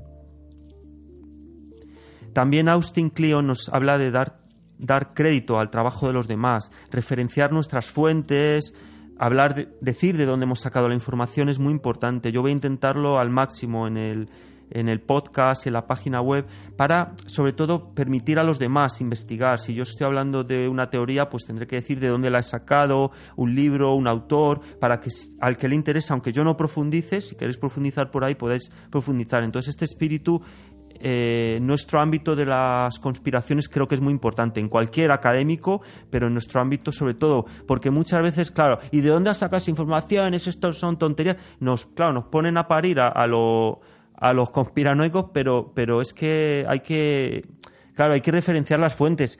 A veces se llega a un punto muerto en el que no puedes llegar a, a referenciar a nadie, pero creo que incluso hay estudios psicológicos que nos pueden ayudar a decir, mira, esto lo dice tal estudio psicológico y yo es lo que el, el patrón este yo lo estoy viendo en tal gobierno de tal país o tal corporación multinacional está usando esta técnica de control mental o de manipulación de masas porque lo tenemos todo delante, solo hay que saber explicarlo. Pero esto de citar a las fuentes es muy importante.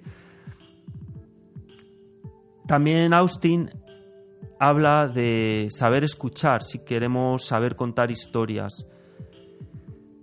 Para ser interesante hay que ser, hay que ser interesado primero, hay que estar interesado primero. Hay gente que quiere escribir pero no le gusta leer, o que quiere la fama pero realmente no tiene nada que decir. Eh, Austin nos dice que hagamos cosas que nos gusten, que hablemos sobre ellas y que ya iremos encontrando a gente que le gusten esas cosas. Yo con este espíritu también estoy afrontando este proyecto diciendo, bueno, a lo mejor a esto no le interesa a nadie, pero entre millones y millones de personas estoy seguro de que somos un montón y tenemos que juntarnos y, y saber escucharnos los unos a los otros. Otro consejo que nos da Austin es alejarnos de los vampiros, de la gente tóxica. También hablaba de esto en el primer libro, pero bueno, le da otro enfoque ligeramente diferente y te dice que si después de salir con alguien llegas a casa de mal rollo, no salgas con esa persona más. Creo que por eso a nosotros los que estamos interesados en estos temas de las conspiraciones necesitamos hablar con gente que, que tenga estos intereses en común y que, y que nos entienda porque es muy, muy descorazonador no, no encontrar gente con la que hablar de estos temas, pero creo que cada vez hay más y yo estoy sorprendido de, la gente que estoy encontrando por precisamente hablar de ello. Cuando te callas por, por un- una persona tóxica que te ha desanimado y te callas, a lo mejor te pierdes conocer a cinco personas que no son tóxicas. O sea que creo que hay que ir perdiendo un poco el miedo, aunque está claro que hay ciertos temas que, que no puedes sacar delante de mucha gente, pero bueno, así como de una manera un poco civilina se pueden ir sacando temas y ver por dónde respira la gente y a lo mejor nos sorprenderíamos de, lo, de la cantidad de gente que, que está interesada en cambiar el mundo y que está empezando a ver la manera, igual que, que nosotros. También nos da muchos consejos para asimilar las críticas, el tema de los trolls. Esto es muy típico. Yo he leído artículos de gente que dice directamente no lean los comentarios. Eh, está claro que cualquier persona que publica se expone a todo tipo de improperios, insultos, vejaciones, malos deseos, críticas destructivas. Para eso tenemos que estar preparados y no desanimarnos. Dicen que el peor troll es el que llevamos dentro, entonces toda esta gente tóxica y despreciable se aprovecha de ese pequeño troll que tenemos dentro para alimentarlo. Personalmente no sé muy bien la, la actitud que tendré dependiendo de la cantidad de insultos o de, o de comentarios negativos. Puede que llegue a desactivar los comentarios, pero en principio como necesitamos estar en contacto unos con otros y ese es nuestro espíritu, pues voy a dejar abierto todo. Si vas a andar insultando o desanimando, pues que sepas que, bueno, Austin recomienda tirarlo a la basura directamente y tener una carpeta para la gente que nos da ánimos y nos, da- nos dice cosas bonitas y leerla de vez en cuando y centrarnos en esta gente. Así que bueno, si vas a, a insultar o a desanimar... Si nos insultan, que lo consulten con nuestro abogado. Abogado, ¿qué abogado?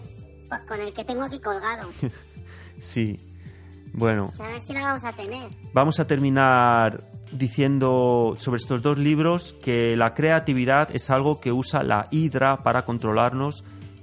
Insistimos en que debemos usar esta creatividad, nuestro poder mental, para liberarnos. Pensamiento, sentimiento y acción. No olvidéis esto. Hablaremos de más libros de- sobre creatividad.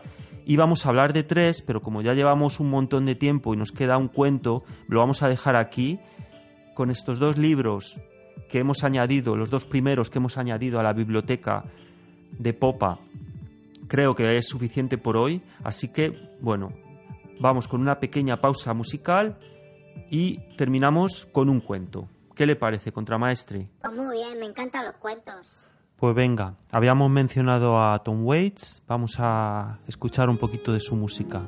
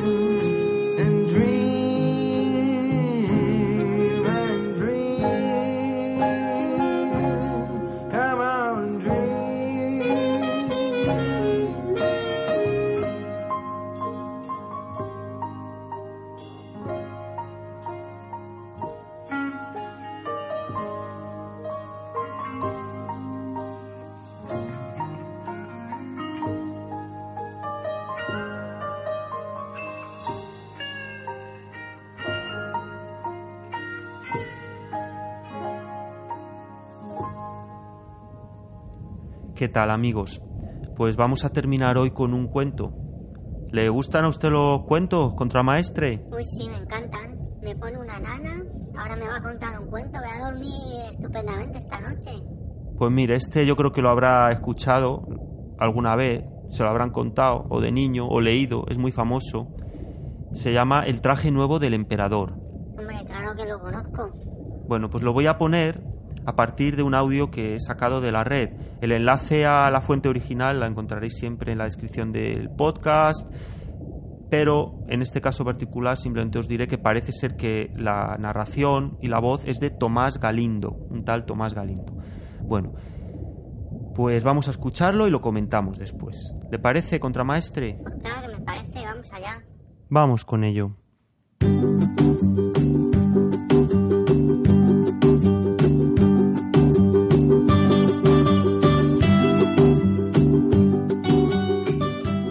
Hace muchos años había un emperador tan aficionado a los trajes nuevos que gastaba todas sus rentas en vestir con la máxima elegancia. No se interesaba por sus soldados ni por el teatro, ni le gustaba salir de paseo por el campo a menos que fuera para lucir sus trajes nuevos. Tenía un vestido distinto para cada hora del día y de la misma manera que se dice de un rey está en el consejo, de nuestro hombre se decía, el emperador está en el vestuario. La ciudad en que vivía el emperador era muy alegre y bulliciosa. Todos los días llegaban a ella muchísimos extranjeros y una vez se presentaron dos truanes que se hacían pasar por tejedores, asegurando que sabían tejer las más maravillosas telas. No solamente los colores y los dibujos eran hermosísimos, sino que las prendas con ellas confeccionadas poseían la milagrosa virtud de ser invisibles a toda persona que no fuera apta para su cargo o que fuera irremediablemente estúpida. Deben ser vestidos magníficos, pensó el emperador. Si los tuviese, podría averiguar qué funcionarios del reino son ineptos para el cargo que ocupan. Podría distinguir entre los inteligentes y los tontos. Nada, que se pongan enseguida a tejer la tela. Y mandó abonar a los dos pícaros un buen adelanto en metálico para que se pusieran manos a la obra cuanto antes. Ellos montaron un telar y simularon que trabajaban, pero no tenían nada en la máquina.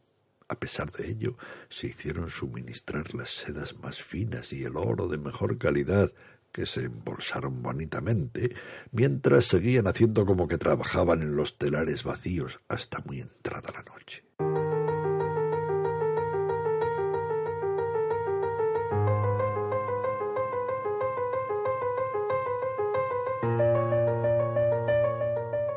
Gustaría saber si avanzan con la tela, pensó el emperador, pero había una cuestión que lo tenía un tanto cohibido, a saber que un hombre que fuera estúpido o inepto para su cargo no podría ver lo que estaban tejiendo.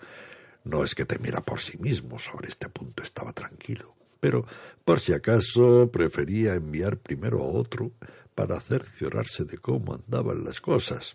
Todos los habitantes de la ciudad estaban informados de la particular virtud de aquella tela y todos estaban impacientes por ver hasta qué punto su vecino era estúpido o incapaz.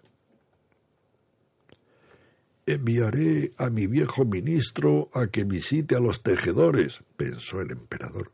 Es un hombre honrado y el más indicado para juzgar de las cualidades de la tela, pues tiene talento y no hay quien desempeñe el cargo como él. El viejo y digno ministro se presentó, pues, en la sala ocupada por los dos embaucadores, los cuales seguían trabajando en los telares vacíos. Dios nos ampare, pensó el ministro para sus adentros, abriendo unos ojos como naranjas. Pero si no veo nada. Sin embargo, no soltó palabra. Los dos fulleros le rogaron que se acercase y le preguntaron si no encontraba magníficos el color y el dibujo. Le señalaban el telar vacío y el pobre hombre seguía con los ojos desencajados pero sin ver nada, puesto que nada había. Dios santo, pensó, ¿seré tonto acaso? Jamás lo hubiera creído y nadie tiene que saberlo. ¿Es posible que sea inútil para el cargo? No, desde luego no puedo decir que no he visto la tela. ¿Qué? ¿No dice vuecencia nada del tejido? preguntó uno de los tejedores. Oh, precioso, maravilloso, respondió el viejo ministro mirando a través de los lentes. ¡Qué dibujo y qué colores! Desde luego diría el emperador que me ha gustado extraordinariamente. Nos da una buena alegría, respondieron los dos tejedores, dándole los nombres de los colores y describiéndole el raro dibujo. El viejo tuvo buen cuidado de quedarse las explicaciones en la memoria para poder repetirlas al emperador y así lo hizo. Los estafadores pidieron entonces más dinero, seda y oro, ya que lo necesitaban para seguir tejiendo. Todo fue a parar a sus bolsillos, pues ni una hebra se empleó en el telar, y ellos continuaron como antes trabajando en las máquinas vacías.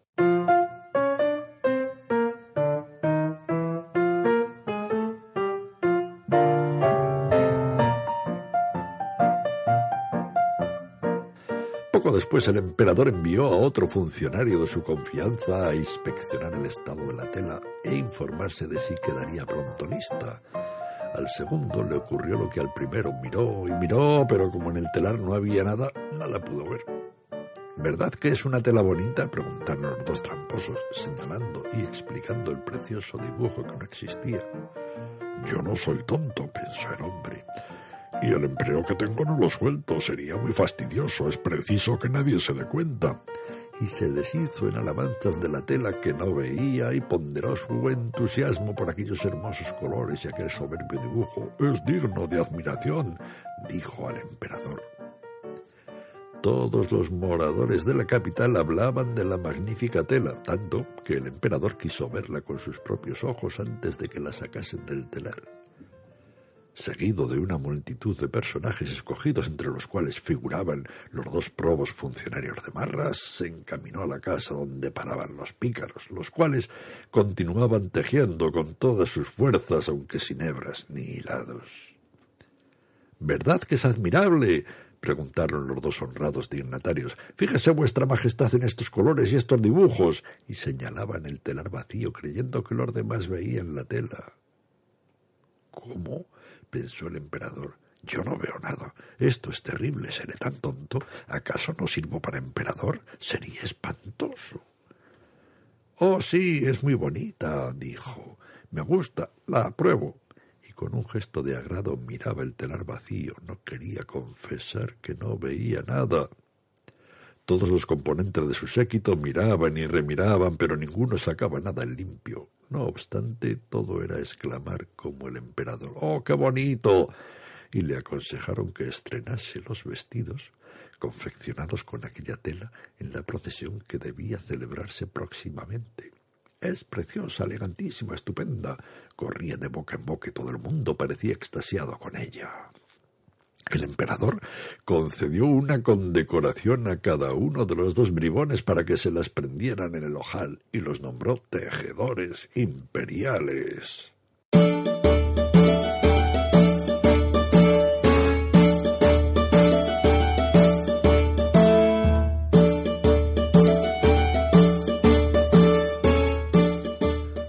Toda la noche que precedió al día de fiesta, los dos embaucadores estuvieron levantados con dieciséis lámparas encendidas para que la gente viese que trabajaban activamente en la confección de los nuevos vestidos del soberano. Simularon quitar la tela del telar, cortarla con grandes tijeras y coserla con agujas sin hebra. Finalmente dijeron, Por fin el vestido está listo. Llegó el emperador en compañía de sus caballeros principales, y los dos truanes, levantando los brazos como si sostuviesen algo, dijeron estos son los pantalones, aquí la casaca, aquí tienen el manto, las prendas son ligeras como si fuesen de telaraña. Uno creería no llevar nada sobre el cuerpo, mas precisamente esto es lo bueno de la tela. Sí, asintieron todos los cortesanos, a pesar de que no veían nada, pues nada había. ¿Quiere dignarse vuestra majestad quitarse el traje que lleva?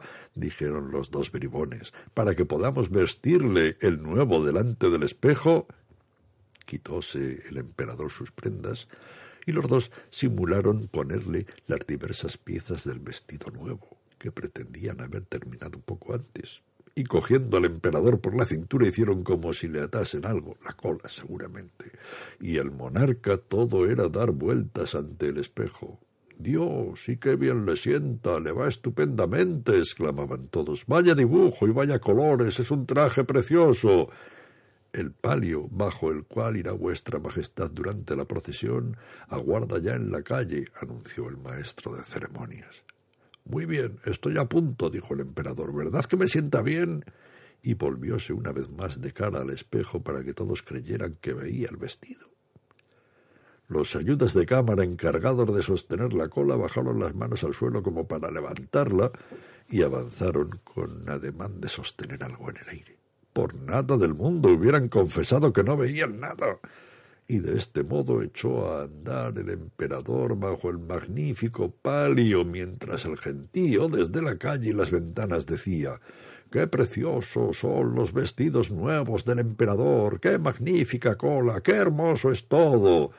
Nadie permitía que los demás se diesen cuenta de que nada veía, para no ser tenido por incapaz en su cargo o por estúpido. Ningún traje del monarca había tenido tanto éxito como aquel.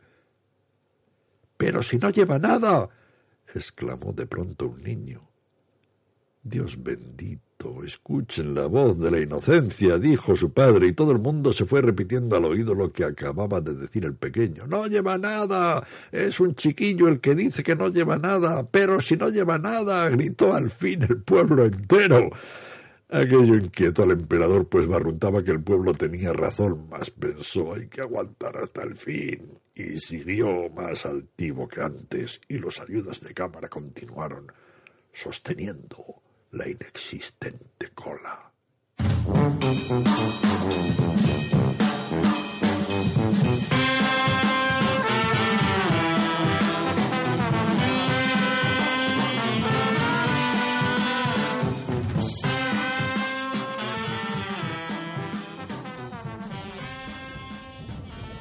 ¿Qué tal? ¿Le ha gustado el cuento? Sí, claro, muy bien contado, con mucha gracia y además vaya voz que tiene el Tomás este, ¿no? Sí, joder, vaya voz. ¿Quién tuviera una voz así, madre mía, Sí. eh? ¿Quién tuviera un abuelito así para que le contara cuentos por las noches? O bueno, aunque no fuera tu abuelito, aunque fuera un amigo, valdría también, ¿no? Digo yo. Pero bueno, en cuanto al cuento en sí, ¿qué tal? ¿Usted ha tenido alguna vez la pesadilla esa típica de que iba desnudo por la calle? Yo pesadilla no suelo tener y desnudas aparecen otras personas en mi sueño, no yo. Bueno, yo también, Ya. pero vamos. Bueno, vamos con el análisis de, de la historia, del cuento, a lo que nos interesa, la conclusión del programa de hoy.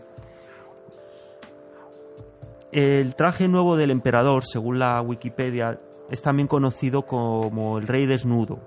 Es un cuento danés escrito por Hans Christian Andersen y está publicado en 1837 parece ser que es parte de un libro de más cuentos, cuentos de hadas contados para niños. La historia es una fábula que tiene un mensaje o advertencia. A veces los mensajes o las advertencias pueden ser relativas, que están sujetas a nuestra interpretación, pero aquí parece que al menos podemos sacar estas dos. Uno es que no tiene por qué ser verdad lo que todo el mundo piensa que es verdad.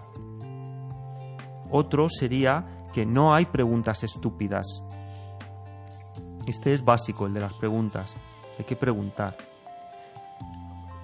Lo que no sabía, leyendo la Wikipedia me he enterado que esta historia de Andersen está basada en una historia española recopilada, recopilada por el infante don Juan Manuel en El Conde Lucanor, que es un libro moralizante. Parece ser que el original de 1300 y pico era un poco diferente a la versión de Andersen. Y es que en este original los hábiles tejedores que engañaban a todo el mundo decían que el traje sería invisible para cualquier hombre que no fuera hijo de su presunto padre. Entonces, obviamente, nadie quería decir que no lo veía, nadie quería ser un bastardo, porque en esta época, claro, era muy importante el tema del adulterio, la sangre, Parece que Andersen quiso evitar esto y lo centró más su historia en el orgullo y la vanidad intelectual, lo cual a nosotros nos viene también muy bien porque es un tema muy, muy central a la hora de hablar de conspiraciones. Esta historia de un chiquillo destrozando las pretensiones de un rey, de un, de un emperador, parece que tiene muchos paralelos con otras culturas. En la Wikipedia podéis ver, hablan de muchas culturas, pero a mí me parece que se olvidan de una que es importante, de una referencia que es David y Goliat. esta idea de un chiquillo matando a un gigante con un arma muy sencilla, creo que a nosotros nos sirve muy bien. Es un concepto interesante para los que queremos cambiar el orden imperante de la hidra, del gran hermano. Con armas sencillas quizá podamos hacerlo, entre ellas las preguntas, el compartir información, el decir lo que pensamos, por ejemplo. Eh, este cuento también tiene que ver con, este, con el tema de ver la verdad a través de los ojos de un niño. A veces nos quieren hacer ver como, bueno, es que eres muy inocente, no estás viendo las cosas. No, es que las cosas son más sencillas de lo que parecen y no hay que hacerlas tan complicadas y a veces los niños saben más del tema que, que los adultos. No sé, se me ocurre muchas veces cuando un niño ve que hay un problema en casa, no sé, que unos padres se van a separar y ve que no están bien sus padres, los niños lo saben y tú les puedes contar las películas que quieras, pero la realidad suele ser mucho más sencilla. Tú le puedes querer contar a tu hijo mil películas, pero el niño sabe que algo no está bien. Las expresiones el traje nuevo del emperador o el emperador va desnudo se usan a menudo para referirse a una situación en la que muchas personas están de acuerdo colectivamente, pero individualmente, por dentro, interiormente, saben que no es verdad lo que están diciendo. Por eso en el mundo del arte es muy común hablar de este cuento. Yo recuerdo cuando estudiaba que, que, lo comentamos en una asignatura, y es que en el mundo del arte es muy común que nadie se atreve a decir que el emperador está desnudo. Puedes estar delante de la obra de un artista que es una auténtica patraña, una basura, y nadie se atreve a decir no lo entiendo, no me gusta. Como mucho puedes decir, bueno, sí, puedes decir no me gusta, pero decir que es una mierda no, se puede porque te, te van a, acusar de que no la entiendes. Entonces nadie se atreve a decir que es un ignorante. Entonces en el mundo del arte es muy común porque es, un ejemplo muy típico, eh, sobre todo en el, en el, arte contemporáneo. Una metáfora de lo contrario, esto sería que exteriormente la gente está en desacuerdo, un grupo de personas no está de acuerdo, pero por dentro están diciendo lo mismo, sería el cuento Los ciegos y el elefante. Algún día tal vez contemos este cuento detenidamente, pero ahora solo lo voy a mencionar. En este cuento de la India hay unos ciegos que están palpando un elefante, como cada uno toca una parte, todos lo perciben como distinto. Uno toca la pata y dice es como un árbol, otro toca la tripa y dice pues esto no, es como una pared, otro toca el colmillo y dice ¿cómo podéis decir eso si es como una lanza? Otro toca la oreja y dice no, no, pero si es como un abanico y otro toca la cola y dice no, es como una cuerda.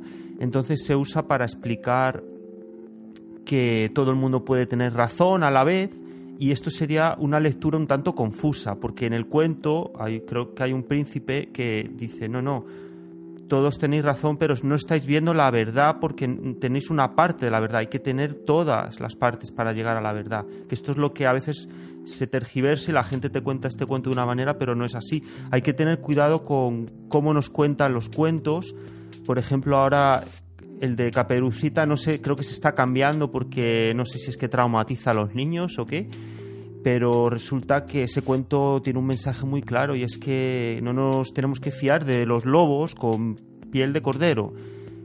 Hay monstruos disfrazados de, de corderitos, entonces hay que tener cuidado. Ahora, ahora las películas de Disney y tal, los monstruos son tus amigos y este tipo de actitud es muy peligrosa, este tipo de mensaje.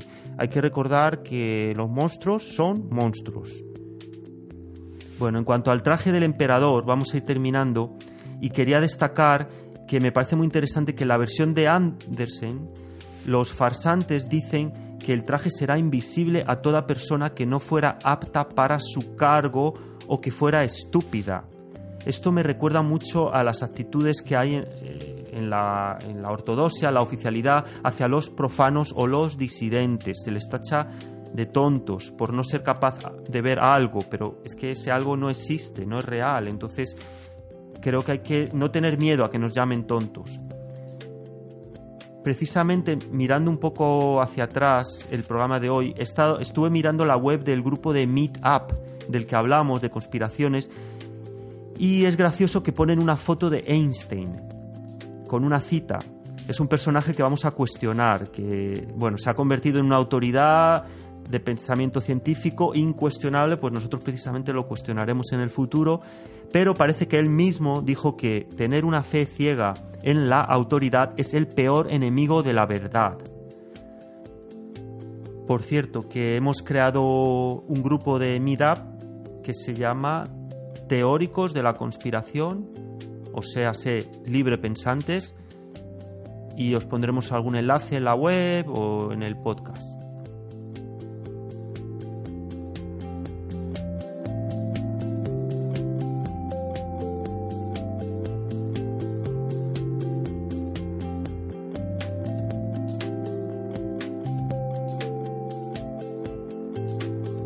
Para terminar, quería dejaros un par de reflexiones más sobre el traje del emperador.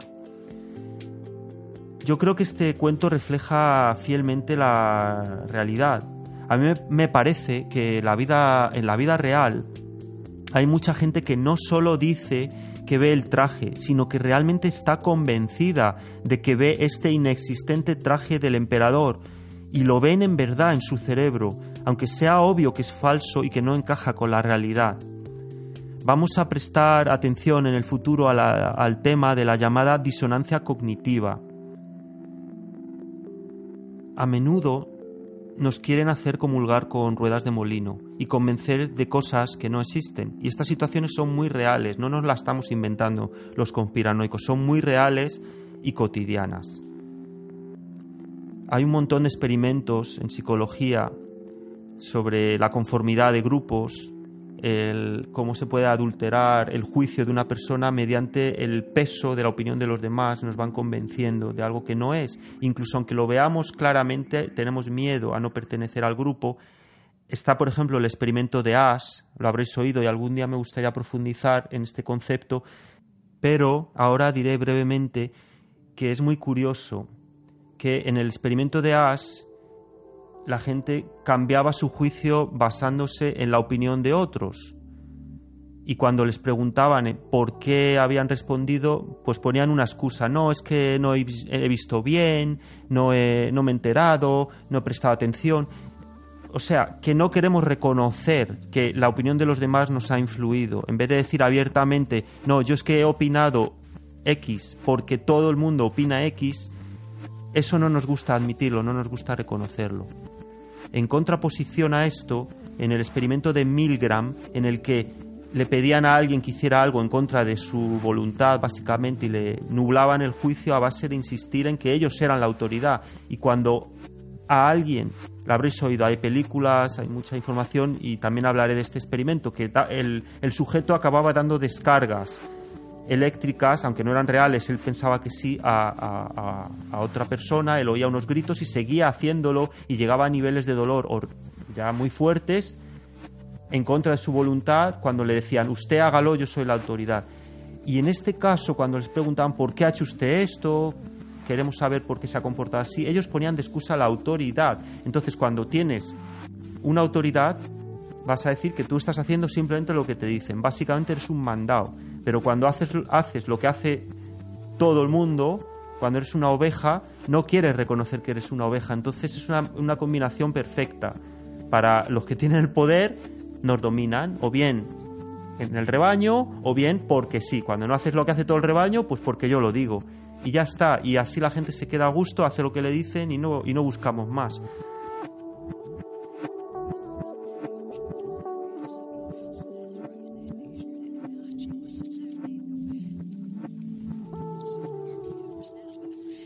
Pues eso, que parece ser que tenemos miedo a ser tontos, ignorantes, a no estar a la altura intelectual o a discrepar con lo que nos cuentan como verdad científica o histórica. Tampoco queremos ser malvados opresores, perversos tiranos. Hay una moralidad, una ética, una política que nos van imponiendo. De esta manera nos van poniendo delante lo que debemos pensar, lo que debemos creer, lo que debemos sentir, Vamos, que si no apoyas X que ellos te dicen que tienes que apoyar, eres malo. Si no piensas así, es que eres tonto. En esta época de pensamiento único, corrección política, en esta época de la mentira y el engaño, debemos de ser más niños que nunca. Hay que decir bien alto, el emperador está desnudo. ¿No será que los teóricos de la conspiración somos simplemente escépticos o pensadores críticos o librepensantes? Queremos creer. Hay que entender que mucha gente no solo no nos va a creer, cuando decimos que el emperador está desnudo, sino que además nos va a atacar, se va a indignar y a llamarnos tontos y ciegos a nosotros precisamente que le estamos señalando algo evidente. Si tú dices que el emperador está desnudo, mucha gente te va a llamar loco, pero cuando les preguntas, ¿ah, sí? Entonces, ¿de qué color es la tela? ¿O cómo son los bordados esos tan bonitos que dices que tienes?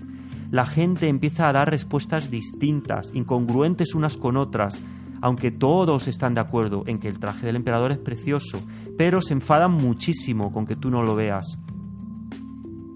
Un concepto interesante también es, eh, al ver esta fábula tenemos los personajes, los sastres, el emperador, el niño, el público. En general, la gente se identifica con el público. Dice, no, yo no quiero ser parte del público y repetir algo como un borrego. Y, y todos queremos creer que somos el niño, ¿no? Que ve la verdad que somos los valientes, nadie quiere ser el emperador engañado, nadie va a reconocer que es el que es parte del, eh, del, engaño de los sastres, pero es que a menudo somos el emperador, porque nos están diciendo que llevamos un traje muy bonito, por ejemplo, la democracia, ¿ves qué bien que es la, este sistema es el, el menos malo de los posibles, todo la llevamos encima y si no lo ves, eres malo, pero nos están imponiendo algo. Y en este caso creo que estamos siendo el emperador, que estamos viendo algo que llevamos encima. Y ojito con el que se atreva a cuestionarlo. Cuando uno quiere buscar la verdad hay que estar preparado para estas reacciones en contra y no tener miedo. Yo creo que lo mejor no es un enfrentamiento directo, pero sí decir lo que vemos, cuando se pueda, cuando haya oportunidad. En el caso del emperador, uy, qué piernas más peludas tiene el emperador o qué de lunares tiene la espalda. Yo no estoy diciendo que no vea el traje, estoy simplemente diciendo lo que veo, no lo que no veo. O veo que tiene, no sé, un cojoncillo más grande que el otro. Ante eso mucha gente también, claro, va a decir, ¿qué dices? Pero si el traje que lleva es muy bonito. Pero bueno, tú dices lo que ves y no yo creo que no hay que enzarzarse en discusiones absurdas sobre el color de las sedas o la delicadeza de los bordados o que si son galgos o son podencos. Yo le estoy viendo los lunares de la espalda al emperador, lo voy a decir para quien quiera escuchar. No os preocupéis, que poco a poco la gente va a ir abriendo los ojos. Los que deberían estar preocupados son los otros, los que no quieren que veamos la verdad. En fin, amigos, enhorabuena a los que habéis aguantado aquí las dos horas.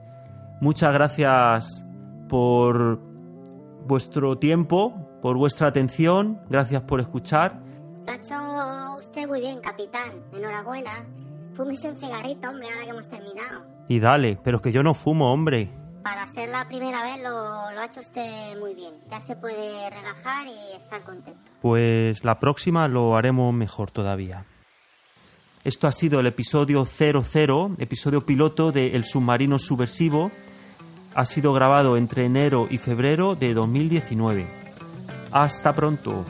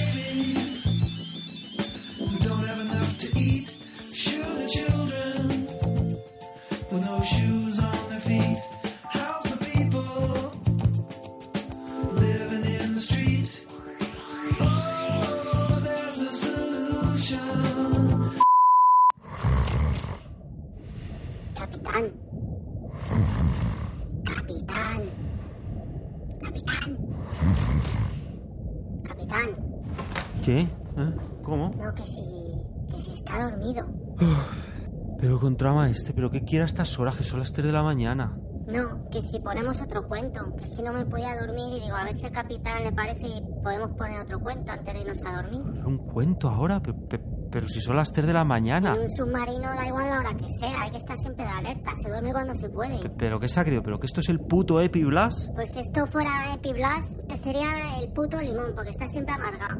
Que lo sepa. Bueno, yo no estoy siempre amargado. Hala, nada, nada, ya no le molesto. Ya me pedirá usted algo. Hala, hala, hasta luego. Oiga, don Teo, pero... Pero ven, mañana le cuento un cuento.